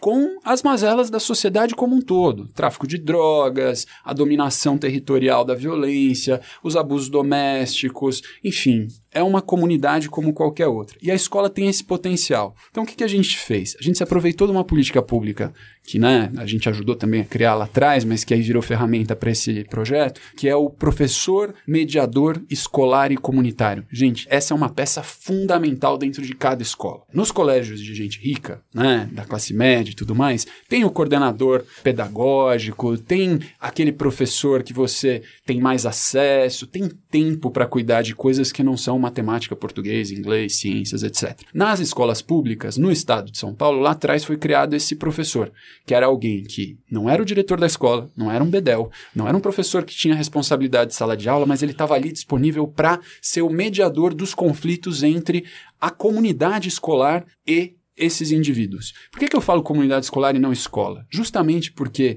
e aí é o bonito desse tipo de projeto, é o princípio é olhar a escola como parte da comunidade. Essa coisa de, e eu ouvi muita bobagem nessa história de Suzano, assim, vamos armar professor, vamos fechar o, o portão da escola, vamos colocar um policial militar na porta da escola para só deixar entrar. Se a comunidade não se apropria dessa escola, se essa escola não está absorvida por essa comunidade, ela claramente não vai cumprir esse papel. E aí, olha que legal. A hora que a gente foi falar com os alunos, vamos empoderar os alunos, fazer grêmio e tal. Isso é velho, o Sul da Paz não traz nada de novo. Legal, mas vamos colocar esses alunos para fazer discussões sobre os problemas que eles enfrentam fora dos muros da escola. E aí, nada, até aí nada de novo também. Como é que você faz? Você tem um professor mediador que vai trazer para essa conversa o Bedel, que talvez seja aquele tiozinho da escola que está ali dando bronca, etc., mas ele é vizinho desse aluno. Ele, é, ele conhece os problemas que esse aluno tem dentro de casa, que o pai está desempregado, que a mãe tem problema com drogas, ou que o irmão já está no crime, etc. E ele traz isso para um contexto horizontal de discussão sobre problemas. Então a gente levou racismo, a gente levou a questão do machismo, a gente levou a questão de drogas, a gente integrou esse jovem, empoderou ele para que ele não, para que ele saísse dessa posição super de baixo para cima e fez com que as pessoas se conversassem. Tecnologia zero, né? É, sofisticação tecnológica, investimento em política pública nada. É uma roda de conversa, mas é uma roda de conversa que consegue trazer esse aluno que está sujeito de todas as violências para conversar com alguém que ele confia. É o professor legal que você foi confidenciar que você tem problema em casa, por isso que você tirou uma nota ruim de matemática. E aí os relatos são incríveis. Profe... Tanto do ponto de vista da relação da professora, eu tive depoimentos de chorar, de professoras que falaram: olha, eu sempre tive problema de indisciplina com esse aluno. Sabe o que eu fui fazer? Eu fiquei sabendo que ele jogava bola muito bem. Eu fui assistir um jogo dele no recreio. E aí esse moleque viu que a professora foi assistir e ela no final do jogo elogiou o moleque, aí o moleque começou a se comportar melhor na aula de matemática. Do mesmo jeito. Conectou, né? Conectou. A diretora que falou assim: olha, eu sou diretora de, de escola há 15 anos. Fazia 15 anos que eu nunca tinha mais conversado com o aluno, porque eu tô aqui no lugar da disciplina. Então, quando eu converso com ele, é para disciplinar, é para dar advertência, é para expulsar, é para chamar os pais. Ter a oportunidade de sentar de igual para igual mudou a relação dessas pessoas. Enfim, tem projetos que trabalham né, essas habilidades socioemocionais de todos os jeitos. Aumentar a resiliência das pessoas para encarar um mundo que usa a linguagem da violência, que trabalha essa violência, me parece habilidade básica é igual ensinar português e matemática. A gente está com a base nacional comum, mas. A, e aí a gente vê isso, né? De novo, as desigualdades dando porrada na gente todos os dias. As escolas de elite já trabalham habilidades Sim. socioemocionais há muito Sim. tempo. A gente precisa trazer isso para as escolas públicas, a gente precisa dar acesso, porque o mundo é duro, gente. O mundo é difícil, ele vai dar porrada a todo momento. Se você não tiver capacidade de ter o um mínimo de resiliência, a resposta é sempre agressiva. A resposta também vai ser violenta. Então, é esse tipo de projeto. Sou da Paz, 30 pessoas numa casinha em Pinheiros e levando isso para Brasilândia.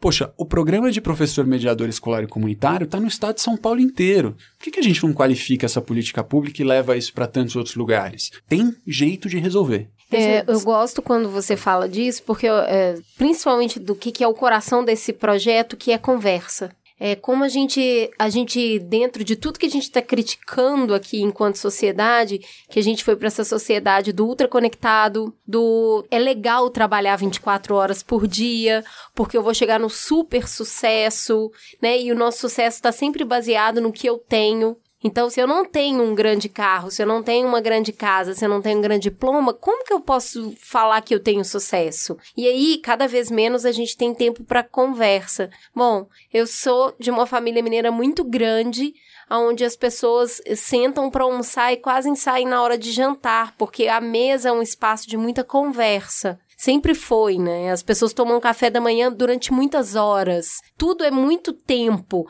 né? O, o, ir num barzinho com os amigos em, em, Belo Horizonte, na época que eu morava lá, era tipo quatro horas. Não tem rotatividade no bar. Não sei como é que o, o dono faz. A gente realmente precisa criar dentro dessa rotina tão massacrante espaço para conversar, porque é na conversa que a gente encontra o que nos une. A rede social é uma grande projeção né? É uma grande projeção do que eu gostaria de ser, do que eu gostaria que as pessoas soubessem sobre mim. E é nessa projeção que muitas vezes o que me dói, o que me faz infeliz fica escondido. Mas quando a gente senta para conversar e tem uma coisa muito poderosa, eu vou voltar aqui de novo numa coisa que eu sempre falo que é muito importante para mim enquanto valor, que são as artes, né? Que é a contemplação, que é o momento que você tira e olha para um quadro, é o momento que você tira e olha para uma escultura. Eu gosto muito do exercício da Mariana Abramovic, que é de olhar para outra pessoa.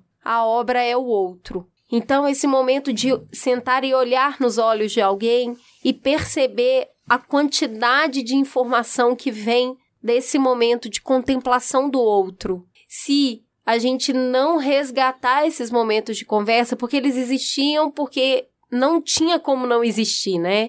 Quando não tinha luz, o que que fazia depois que escurecia? As pessoas conversavam. Se não tinha tanta oferta de conteúdo multimídia, quanto antigamente não tinha, as pessoas conversavam. Conversar era o que tinha para ser feito. Daí que vem a fofoca e que vem uma série de outros estratos sociais nosso. Então, esse professor mediador, o que ele cria, na verdade, é o espaço da conversa. É o local da conversa, é o, é o compromisso da conversa. Senta aqui e vamos conversar. Então, qualquer roda de conversa, incluindo a nossa, que é esse espaço de conversa semanal das pessoas, é o momento da reflexão, é o momento que eu percebo no que dói em mim, no que dói no outro. A gente não tem como fugir disso pelo fator social que a gente tem, que a Ju acabou de falar, a gente é programado para isso. Eu vou para um espaço de isolamento completo quando eu não me socializo. A gente não pode esquecer que rede social permite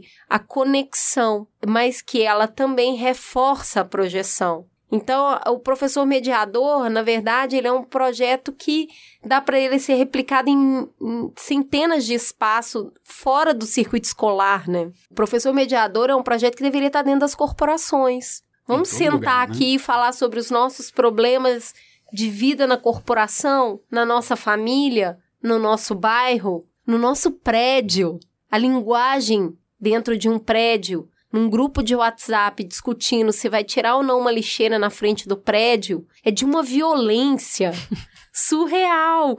E aí você vai encontrar com essa pessoa em algum momento no elevador, na saída, na entrada, e é um mega climão, né? Então, eu vejo muito esse espaço da conversa que esse projeto propõe sendo necessário para qualquer espaço público ou, ou, de vivência, resgatar essa vivência. O que, que você acha disso na terapia, né, na, na mesa?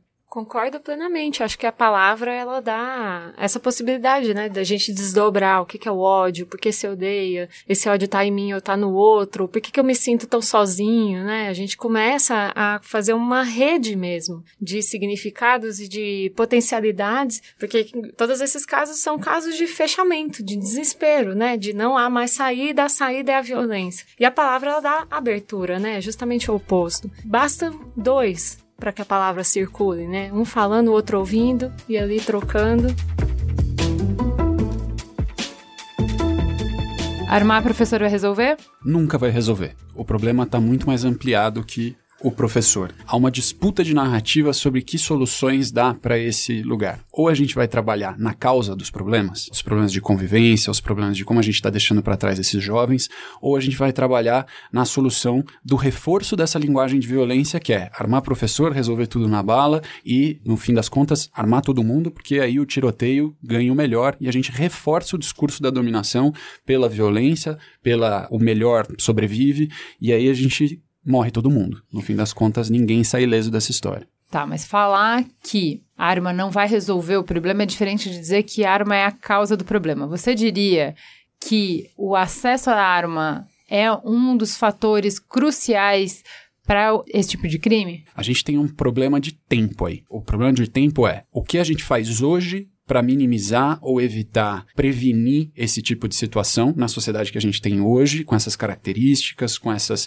explosões de violência que geram esse tipo de massacre e o que a gente faz hoje para colher resultados daqui a alguns anos, no médio e no longo prazo. Hoje, nós temos que reconhecer que, se o brasileiro tem um problema de resolução de conflitos de maneira não violenta e há uma disponibilidade enorme de armas para que esses conflitos sejam resolvidos na bala, nós vamos ter consequências imediatas dessa natureza que nós vivemos hoje. Então, o acesso à arma e ao tipo de armamento, né? E acho que aí a Nova Zelândia traz um exemplo lindo, né? A nossa, a minha nova musa, a primeira-ministra da, da Nova Zelândia, que em dois dias conseguiu convencer o Congresso a banir rifles de assalto, armas de guerra que tinham capacidade de 30, 40 tiros, quem precisa disso dentro de casa deve ter muito inimigo, deve estar muito envolvido nessa lógica de eliminação do outro, né? É algo fenomenal. Então, para hoje, pragmaticamente, a gente precisa minimamente conseguir ter controle sobre as armas que estão sendo colocadas dentro da sociedade. O dado, ele não é estatístico porque a gente teve poucos casos no Brasil, mas o Sou da Paz fez esse levantamento. Dos oito casos de uh, massacres em escola, 50% desses casos casos,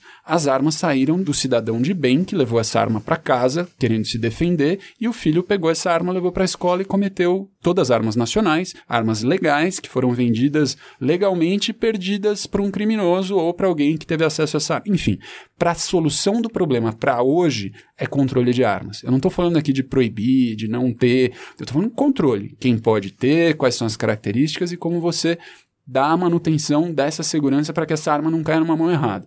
No médio e no longo prazo, aí a gente pode tirar a arma desse rol de soluções com uma sociedade menos violenta, e aí a arma vai cumprir outro papel. Vai ser para furar alvo em estande de tiro, vai ser algo divertido, porque a sociedade brasileira não está se matando com arma. Infelizmente, hoje ela está se matando com arma de fogo. São 45 mil pessoas que morreram em 2017 vítimas de um crime que usou arma de fogo. Não é pouca coisa. Então, para o curto prazo, controle de armas, uma atenção melhor com as escolas e uma reflexão, e, e mais que uma reflexão, uma atividade de políticas públicas para olhar para essas pessoas e não deixar ninguém para trás nessa caminhada. No médio e no longo prazo, uma sociedade melhor que não vai recorrer à arma como mensagem, como linguagem de violência. Para trazer um contraponto, a gente convidou o Benê Barbosa, que esteve com a gente gravando o programa sobre justamente controle de armas. Sempre que casos assim ocorrem, né, as pessoas muitas vezes por medo, né, por receio, né, por choque, né, acabam aceitando soluções uh, simplistas, tá, para um problema absurdamente complexo, né?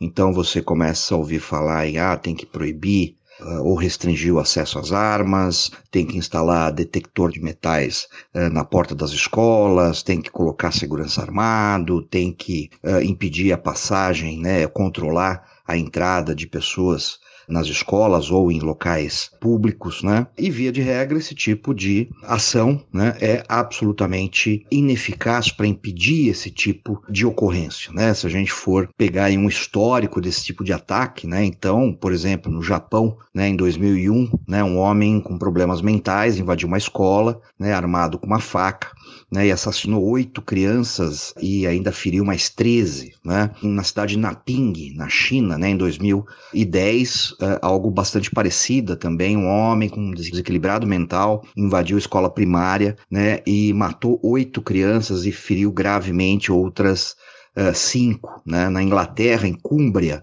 em 2010, Inglaterra, um dos países mais uh, desarmados do mundo, né? Um homem também teve um surto psicótico, né? Uh, e usando armas, né? Mesmo naquele país, né? Matou aleatoriamente 12 pessoas e feriu 11, né? Nós tivemos aqui em 2017, aqui no Brasil, né? Aquele segurança que invadiu uma creche, né? E com usando álcool, né? Incendiou né, matou aí queimadas oito crianças de quatro anos e a professora que tentou impedi-lo, né? Ou seja, tudo isso demonstra, né, que esse tipo de caso são casos quase sempre premeditados, ou seja, um planejamento. Portanto, né, nenhum tipo de lei, nenhum tipo de, de regulamentação, seja lá em cima do que pode fazer um efeito, pode impedir que isso aconteça. Né? Como eu disse, é algo absolutamente complexo, que merece ser estudado, merece ser é, debatido com a profundidade que precisa ser debatido. Né? Não adianta sair, como eu já disse, não adianta sair gritando, olha, tem que proibir armas. Não, porque isso não acontece só com o uso de armas de fogo. A primeira-ministra da Finlândia tomou duas atitudes imediatas. Né? A primeira, completamente equivocada, né? que foi a proibição ou a suspensão da venda de armas semi semiautomáticas. Não vai fazer absolutamente nenhum efeito para esse tipo de ocorrência, até porque foi uma exceção num país onde tem mais de um milhão e meio de armas, mais de 300 mil pessoas autorizadas a possuir armas. Né? Eh, a segunda, ao meu ver, foi a mais acertada, né? que foi não dar notoriedade ao assassino, né, ao terrorista. Se excluiu, praticamente desapareceu da internet uh, aquele manifesto que ele havia publicado, né, e a primeira-ministra determinou que nem o nome dele nem a imagem dele fosse vinculada pela imprensa, o que é correto. Por quê? Porque pessoas que agem assim, com exceção, obviamente, de, de surtos uh, psicóticos, são pessoas que querem aparecer né, que querem passar uma mensagem para o mundo. Portanto, né, se você retira isso dessas pessoas, a chance é que ele acabe talvez não optando por cometer atrocidades assim. E também evita o quê? Né, evita os copiadores. Né? Para mim ficou muito claro que esse caso aqui em Suzano né, foi uma cópia do que aconteceu em Columbine, nos Estados Unidos, onde também dois garotos entraram numa escola e saíram matando os seus colegas aleatoriamente. Então há esse efeito COP, isso é estudado inclusive na psicologia e precisa ser evitado, né? Então ao meu ver, esse ainda é, numa ação imediata, vamos dizer assim, a curto prazo, né, é uma boa ação. Vamos lá, depois dessa polêmica, eu queria voltar pro Gus para encerrar, que é assim, bom, então você falou que as redes não são um problema, que não é o anonimato que é o problema, mas é uma ferramenta muito poderosa para fazer o assédio, né? Uma das pessoas que mais sofreu assédio e ataques e, e ameaças foi a Lola. A gente vai escutar ela, mas antes eu queria saber qual é a sua opinião, como você acha que a gente pode regular ou oferecer respostas à virulência desse ataque, porque uh, o tamanho do poder da arma também te dá o tamanho do poder de destruição que ela tem. Né? Então, se a internet, como você falou, é uma ferramenta poderosa para direitos humanos, ela também é uma ferramenta poderosa quando ela é utilizada em mãos erradas.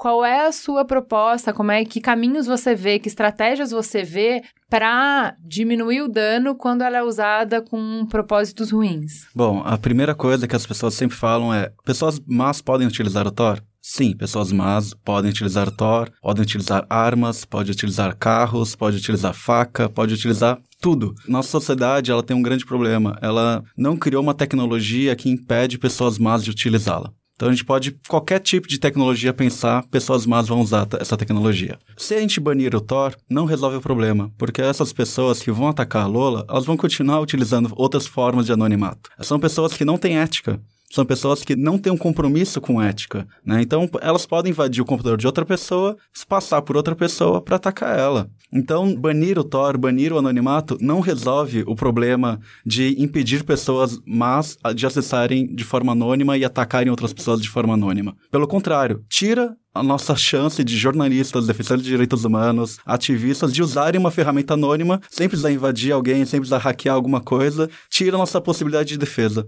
Então, o que a gente tem que fazer é conseguir é, ensinar é, autodefesa é, digital para as pessoas. A gente tem, iniciou um projeto aqui no Brasil chamado autodefesa.org, que a ideia é ensinar que ferramentas você, defensor de direitos humanos, feminista, comunidade gay, que ferramentas você vai usar para se defender de um governo autoritário, de militância adversária a você e por aí vai. Né?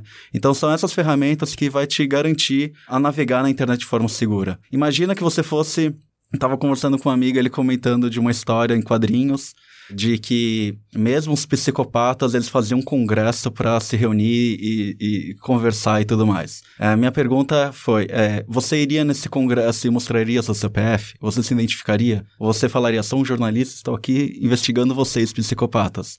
Não, você vai ser morto, você vai ser perseguido. E quando a gente vai e começa a investigar esses fóruns, investigar adversários políticos e tudo mais, a gente está identificando claramente o nosso computador, onde a gente é, o nosso IP, quantas vezes a gente acessou aquele site. Então, ferramentas de anonimato, elas preservam nossa identidade, preservam nossos direitos nossos próprios direitos humanos, né? Então acho que é essa a grande importância do Tor e por isso que ele não deve ser banido, porque se for banido, a gente tira essa ferramenta de autodefesa nossa, né? A gente vai ficar nu contra essas pessoas que estão comprando armas e estão dispostas a, a, atacar de forma violenta é, adversários políticos. Então vamos escutar a Lola agora, porque ela usou outro tipo de ferramenta, na verdade. Ela usou a justiça. Oi, tudo bem? Meu nome é Lola Aronovitch, eu sou professora de literatura em língua inglesa na Universidade Federal do Ceará e eu sou também autora do blog feminista Escreva Lula Escreva. Eu monitorei o Chan, Dogo Chan, entre 2014, início de 2014 e setembro de 2018. Mas isso quando o Chan estava na superfície. Ele não estava na Deep Web, não estava na Dark Web. Então eu não tenho nenhuma experiência com Dark Web porque eu nem sei entrar lá. Mas esse foi o Chan que migrou para Deep Web, né, e para Dark Web em setembro e que está sendo acusado de envolvimento né, com os terroristas do massacre de Suzano. Eles me ameaçaram durante uns oito anos, mais ou menos. Eu tive que fazer 11 BOs, né? Finalmente foi aberto um inquérito, né? E eu acho que eu consegui uma vitória, que foi primeiro a prisão do Marcelo em maio do ano passado e depois a condenação dele em dezembro agora a 41 anos de prisão. Então ele foi condenado por uma série de crimes, entre eles terrorismo, pedofilia, racismo, incitação ao crime e várias outras coisas. Então, essa eu considero uma, uma grande vitória, né? Essa prisão, essa condenação, mas infelizmente é só um deles. Ele é o líder do Dogon Lachan, ele era o líder, mas o resto da quadrilha tá solta. Outra vitória que eu considero importante também foi a criação da Lei Lola. Né? Então, a deputada federal Luiziane Lins, do PT do Ceará, ela entrou com um projeto de lei que foi aprovado em tempo recorde e foi sancionado pelo presidente Temer ano passado, em abril, que é a Lei Lola. Né? E a Lei Lola simplesmente atribui à Polícia Federal a obrigação de investigar crimes contra mulheres na internet. Então, é a primeira vez que a palavra misoginia, por exemplo, aparece numa lei brasileira e eu acho que isso é importante. A gente ainda precisa saber direito como usar a lei Lola, e isso realmente depende da vontade política da Polícia Federal. A gente precisa de uma ação séria da Polícia Federal que realmente passe a ver essas pessoas como criminosos que são, como terroristas, e não apenas como moleques travessos, né, que estão fazendo alguma coisa na internet. Eles são realmente terroristas, ameaçam pessoas, matam pessoas, como a gente vê nesses massacres, incentivam o assassinato de novas pessoas, e cada massacre serve como combustível, como inspiração para novos massacres. Então precisa de um combate realmente efetivo dessas pessoas. Eu também sugiro que os pais falem com os filhos, que os pais saibam que os filhos estão fazendo na internet e na verdade não só os menores de idade, porque a maior parte dos shunners, né, das pessoas que estão na nesses fóruns anônimos, eles não são menores de idade, eles são maiores de idade. E assim, se você é pai, ou mãe, e você sustenta o seu filho que passa o dia todo na internet, não trabalha, não estuda, não namora, não tem amigos, você não acha importante saber o que, que ele está fazendo na internet? Sinceramente, eu acho, porque senão o que a gente vê é que é bastante comum os pais não saberem e sustentarem um filho que está ameaçando e que está planejando atentados a escolas, faculdades e tudo mais. Então, acho muito importante isso. Outra coisa também é a responsabilização das empresas que estão na internet, como o Facebook, né, Google, Twitter, Instagram, WhatsApp e tudo mais.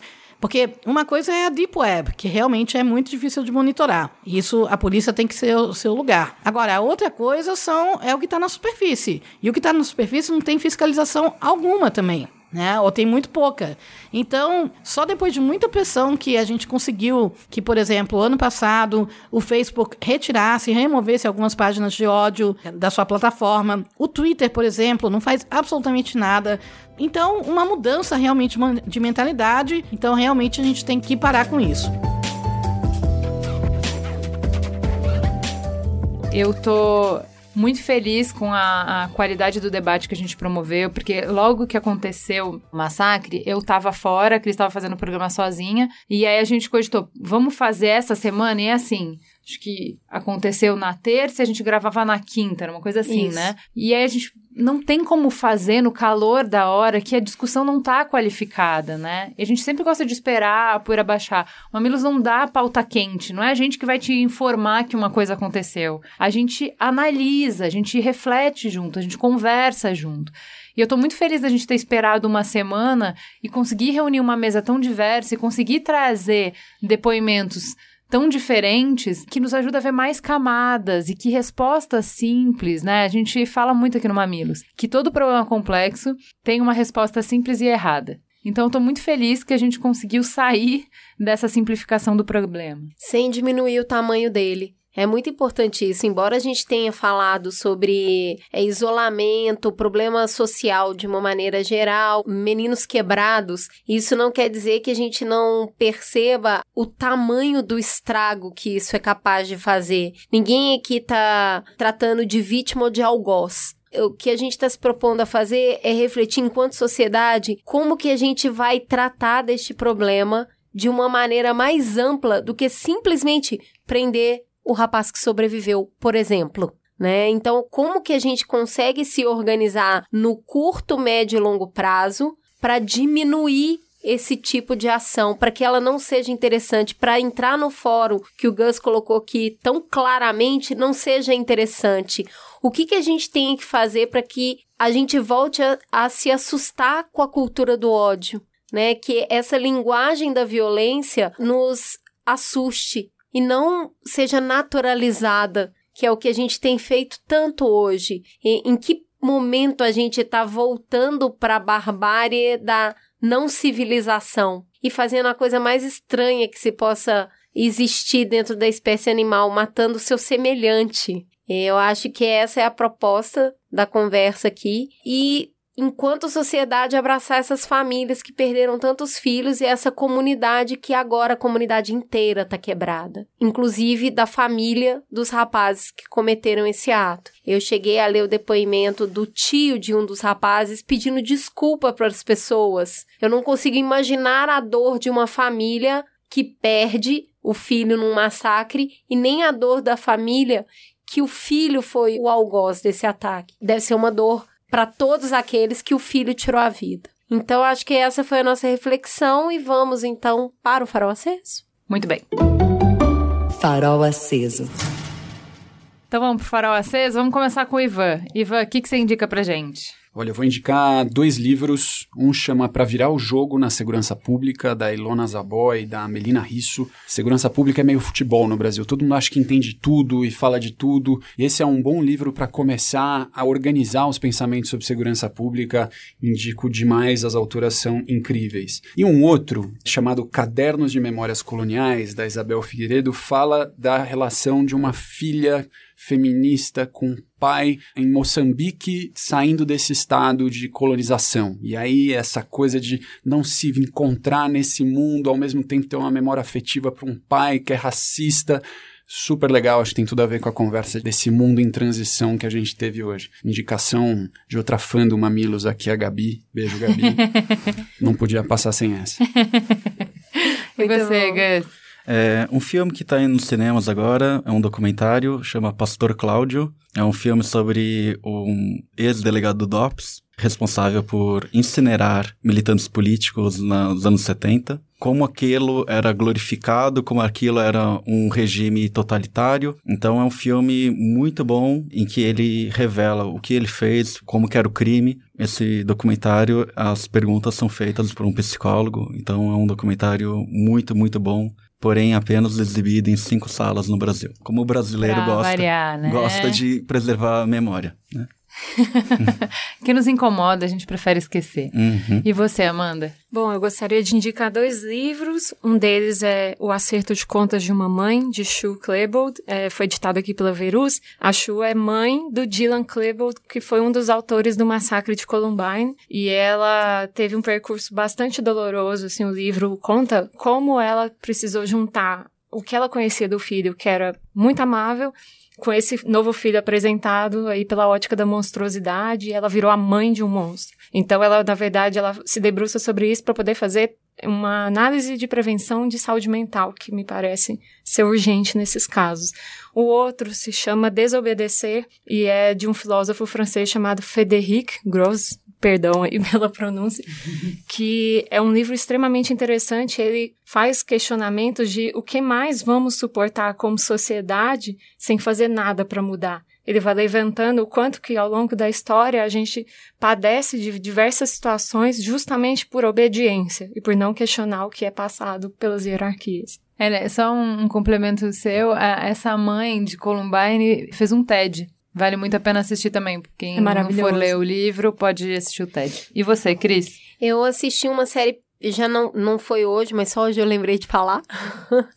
eu assisti uma série da HBO chamada Objetos Cortantes e li o livro que originou a série, que é da Julia Flynn, que é a mesma escritora de Garota Exemplar. Ou seja, ela é boa de escrever bons suspenses. A série é muito legal, óbvio que o livro é melhor ainda. Recomendo, é um livro pequenininho, você lê numa sentada. E o que parece ser só um thriller de mistério, na verdade, ele acaba entrando em filosofia, psicologia, existencialismo, trabalho, saúde mental. São três mulheres, começa com essa escritora, que eh, uma jornalista que volta na cidade dela para investigar um crime.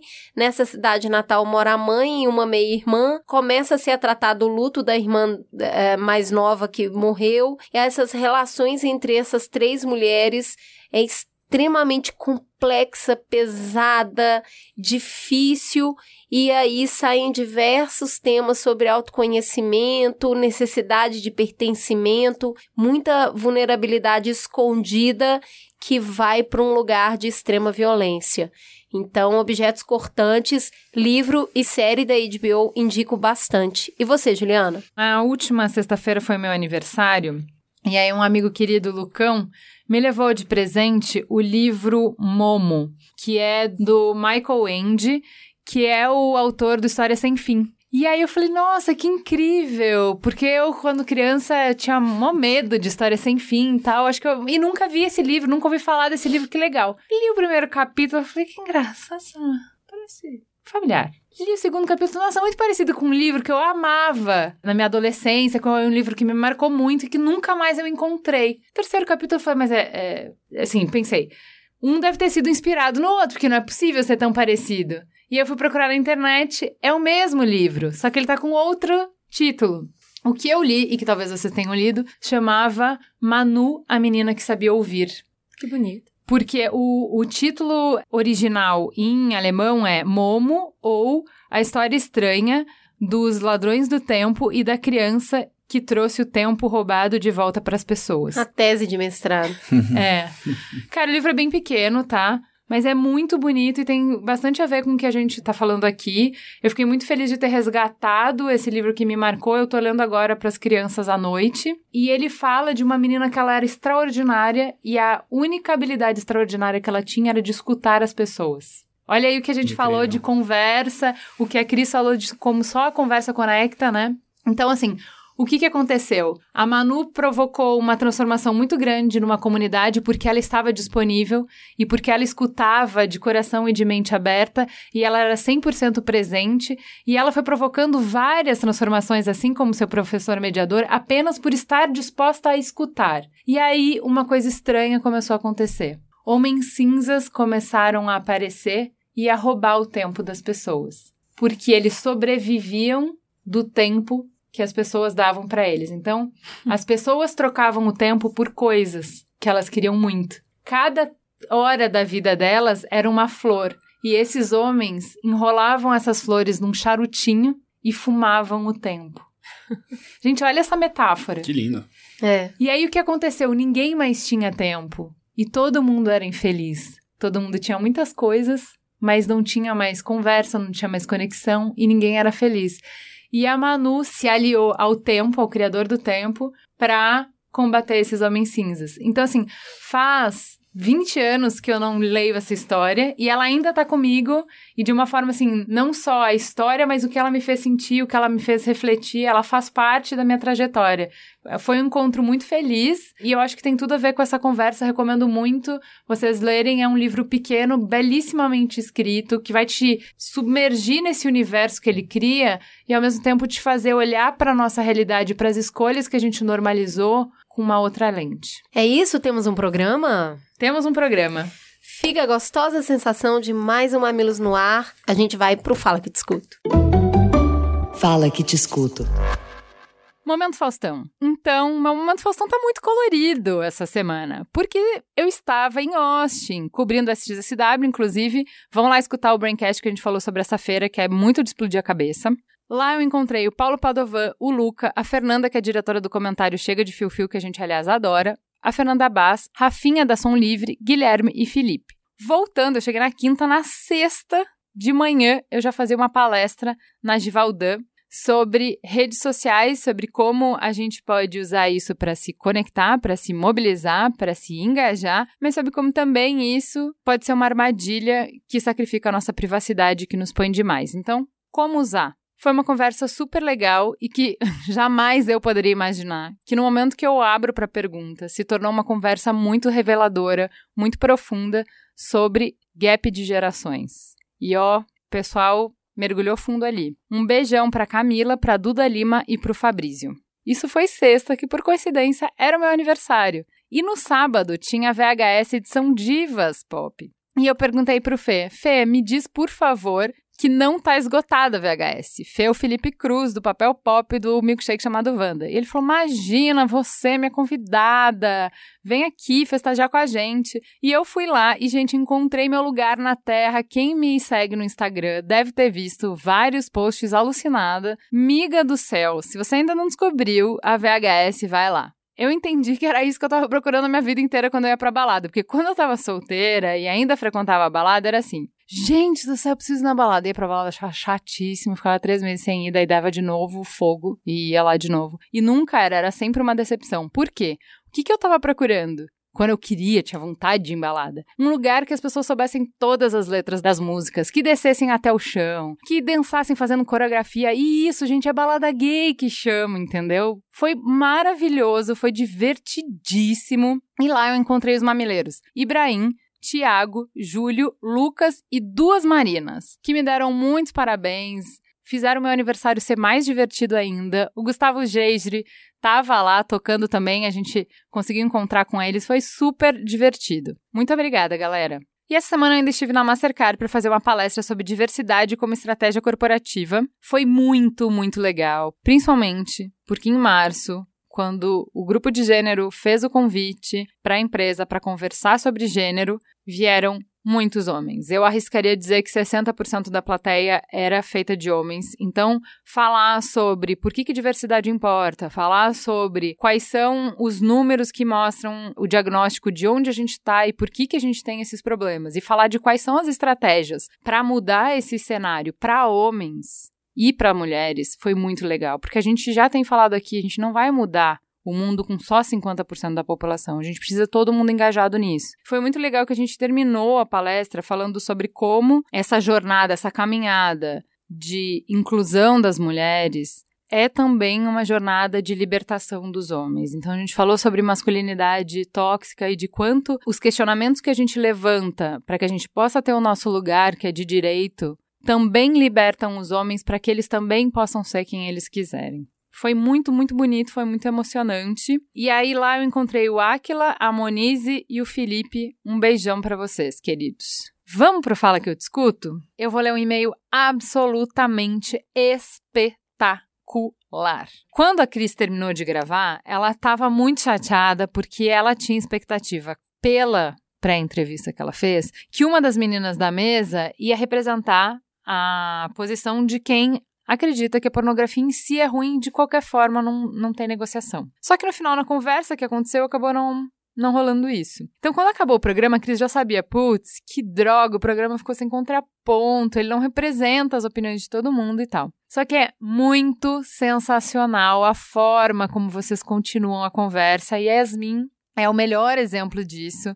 Eu vou ler o e-mail dela para vocês. O nome dela é Yasmin Damiano. Algumas questões levantadas chamaram minha atenção, como Pornografia feita por mulheres é saudável? Nesse caso, é possível consumir de forma saudável? E se pagarmos pelo tipo de pornografia, ok? Qual é o limite do prazer e da exploração? Só o corpo feminino é explorado e se fosse masculino? Acho que para pensar pornografia hoje, nos marcos da tecnologia audiovisual e do sistema capitalista, antes mesmo de falar do que isso significa politicamente para mulheres, é preciso voltar um pouco e observar o que exatamente essa palavra representa e como que a pornografia surge no mundo. A palavra pornografia vem do grego porné, mulher escrava sexual, e grafos, escrita. Depois houve uma variação para pornografos, aquele que escreve sobre prostitutas. A gente no programa falou dessa variação. Aqui eu quero chamar atenção para os termos escrava e aquele. A palavra serve para organizar o mundo e a palavra pornografia foi criada para definir em um único conceito a ação de homens escrevendo sobre mulheres escravas sexuais. Posto isso, também acho importante mencionar que a pornografia antecede muito a indústria que vemos hoje. Ela se estruturava em outros tipos de narrativa, como literatura,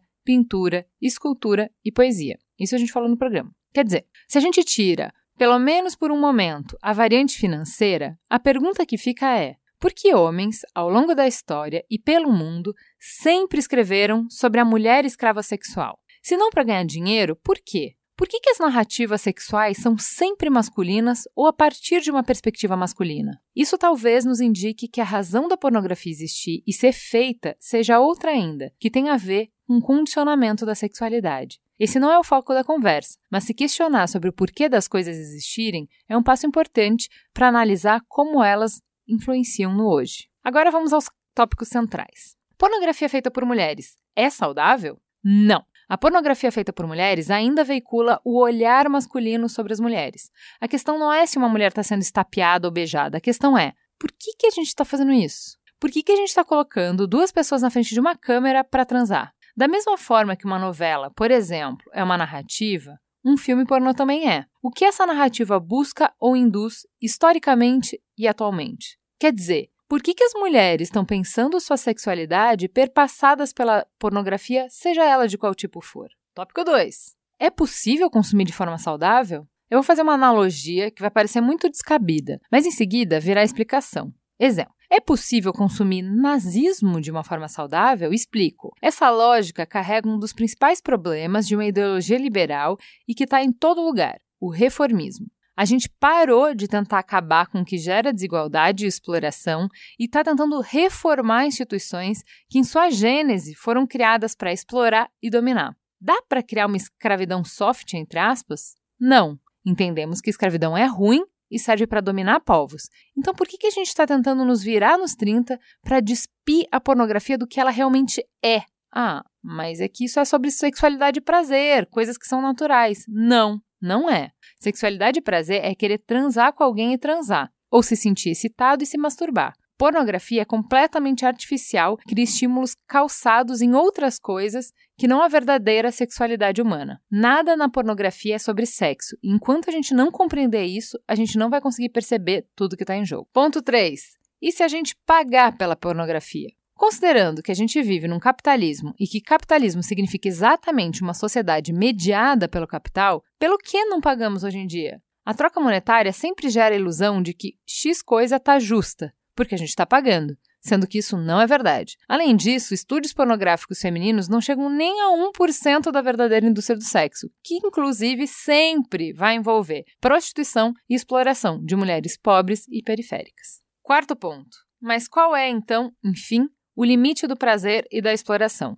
Ouso dizer que é o limite da nossa análise política. Por que digo isso? Porque nada surge no vácuo nem nossos gatilhos de prazer. O nosso prazer não é nosso a partir do momento que nascemos. Fomos criados e vivemos numa sociedade em que homens manipulam a realidade das mulheres, o que se chamam de patriarcado. Percebam que a ideia de sexo e de prazer já chega pra gente mediada pelo olhar masculino e pelo uso que a classe masculina faz dessa sexualidade. Eu não tenho como dizer que a minha sexualidade é minha e desprovida de masculinidade. Não é, porque as coisas não são descoladas. Uma teórica que eu gosto, a Dworkin, vai dizer que a exploração e a violência, quando inseridas num contexto sexual, deixam de ser lidas assim, porque a visão masculina de sexo aumenta a quantidade de comportamentos razoáveis dentro do sexo, mesmo que sejam comportamentos prejudiciais. Eu estou insistindo nisso porque é ingenuidade alocar só o BDSM num rol de violência. A violência também tá naquela mulher do soft porn, que tá ali em vez de estar, sei lá, sendo médico ou advogado ou qualquer outra profissão. Lembrando que prostituição não é profissão e pornografia é necessariamente prostituição. Que não uma em que ela precise viver à base de drogas e remédios para dissociar. Isso é um dado real. Questão 5. Só o corpo feminino é explorado? E se fosse o masculino? O corpo masculino não seria explorado porque a classe feminina não instituiu um sistema em que precisasse veicular degradação sexual masculina para manter a ordem das coisas e ensinar aos homens qual o papel deles. Filmes pornôs têm homens, é verdade. Existe pornô gay, é verdade. Isso é ruim? É sim. Muito. Mas isso não é exploração e dominação, porque nenhum sistema de opressão funciona a partir do pornô gay ou dos homens que estão no pornô. Mas o patriarcado precisa das mulheres no pornô, independente de como e por quem ele seja feito. De maneira geral, acredito que esse debate não é sobre moral ou ética, porque não é sobre sexo ou sobre o tabu que o sexo ainda gere. É sobre uma instituição masculina, a pornografia, e sua indústria, e para que e a quem elas servem. Regularizar uma atividade exploratória não significa nada além de mudar as regras do jogo sem mudar o jogo. A indústria pornográfica americana, por exemplo, é extremamente regularizada e burocratizada. O que os pornógrafos fizeram? Mudaram de ramo? Não. Foram filmar seus filmes em países de, entre aspas, terceiro mundo, onde não tem feminista e ativista de direitos humanos enchendo o saco da Suprema Corte. Regulamentar não resolveu o problema da pornografia, só trocou ela de lugar. Vários países europeus legalizaram a prostituição usando a desculpa de que isso geraria maior segurança e direitos para as mulheres. E o que, aconteceu? O tráfico de crianças e mulheres para esses países aumentou e o lucro dos cafetões aumentou junto. Uma vez eu li uma matéria sobre um bordel num desses países que, numa noite de inauguração, fez a seguinte chamada: Foda quantas mulheres conseguir por 20 dólares. E a fila de homens deu voltas no quarteirão. Um exemplo mais perto de nós. Peguem o PL Gabriela Leite, que apelidamos carinhosamente de PL dos cafetões, e leiam. Nada ali versa sobre uma realidade onde mulheres não sejam prostituídas. É uma série de regras sobre como resguardar o dono do puteiro. Eu vou encerrar minha participação com uma pergunta muito eficaz que sempre fazemos em rodas de conversa sobre pornografia e prostituição. Por que estamos nos esforçando para melhorar as condições das mulheres na pornografia e na prostituição, ao invés de pensarmos numa sociedade em que mulheres não precisem estar na pornografia e na prostituição? Excelentes reflexões. Muito obrigada. É muito lindo quando vocês tomam o trabalho de organizar, de estruturar o pensamento, de colocar passo por passo e de expandir o nosso universo e expandir a conversa. Muito, muito obrigada pela generosidade. Vamos para mais algumas interações que a gente teve sobre isso no Instagram. Marandinon disse: Eu gostei do episódio, mas gostaria de ter visto algum especialista da área com a visão de que a pornografia é ruim algum militante contrário à pornografia. Eu concordo com a grande maioria das opiniões que as meninas colocaram em pauta, mas parece que todo mundo ali concordava desde o começo, sabe? Senti falta disso. Gostei, mas acho que podia ter sido melhor. A gente também, tá? O arroba eu, Bárbara Barbosa. Tá muito incrível esse episódio. Eu gostei muito das dicas sobre como sair do mainstream para conhecer o pornô alternativo. Vamos falar das impressões no Twitter, o arroba Dalilo. Obrigada, mamilos. Através desse programa consegui perceber o quanto sou viciado e preciso me tratar. Já o Léo Nunes falou: Adorei o Mamilos dessa semana. O assunto é muito interessante e o debate foi bem polêmico. Arroba Aline Vai falou: Aí vocês me quebram, mamilos? Uma hora pastor, uma hora atriz pornô, onde é que vai parar minha cabeça desse jeito? Ao assinar o feed, deveria aparecer a mensagem: Ministério da Saúde adverte. Esse canal causa sérias perturbações mentais. Obrigada, galera. Um beijão para todos vocês e até semana que vem.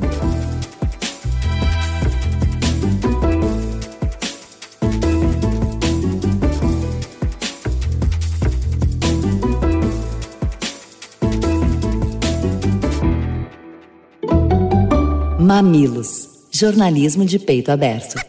O Mamilos é feito por uma equipe maravilhosa. Na pauta, Jaqueline Costa e muitos pauteiros voluntários. Vídeo e fotos, Jéssica Modono. Publicação, Pedro Estraza. E a capa, o artista incrível, maravilhoso, lindo e cheiroso, Zé Cabral.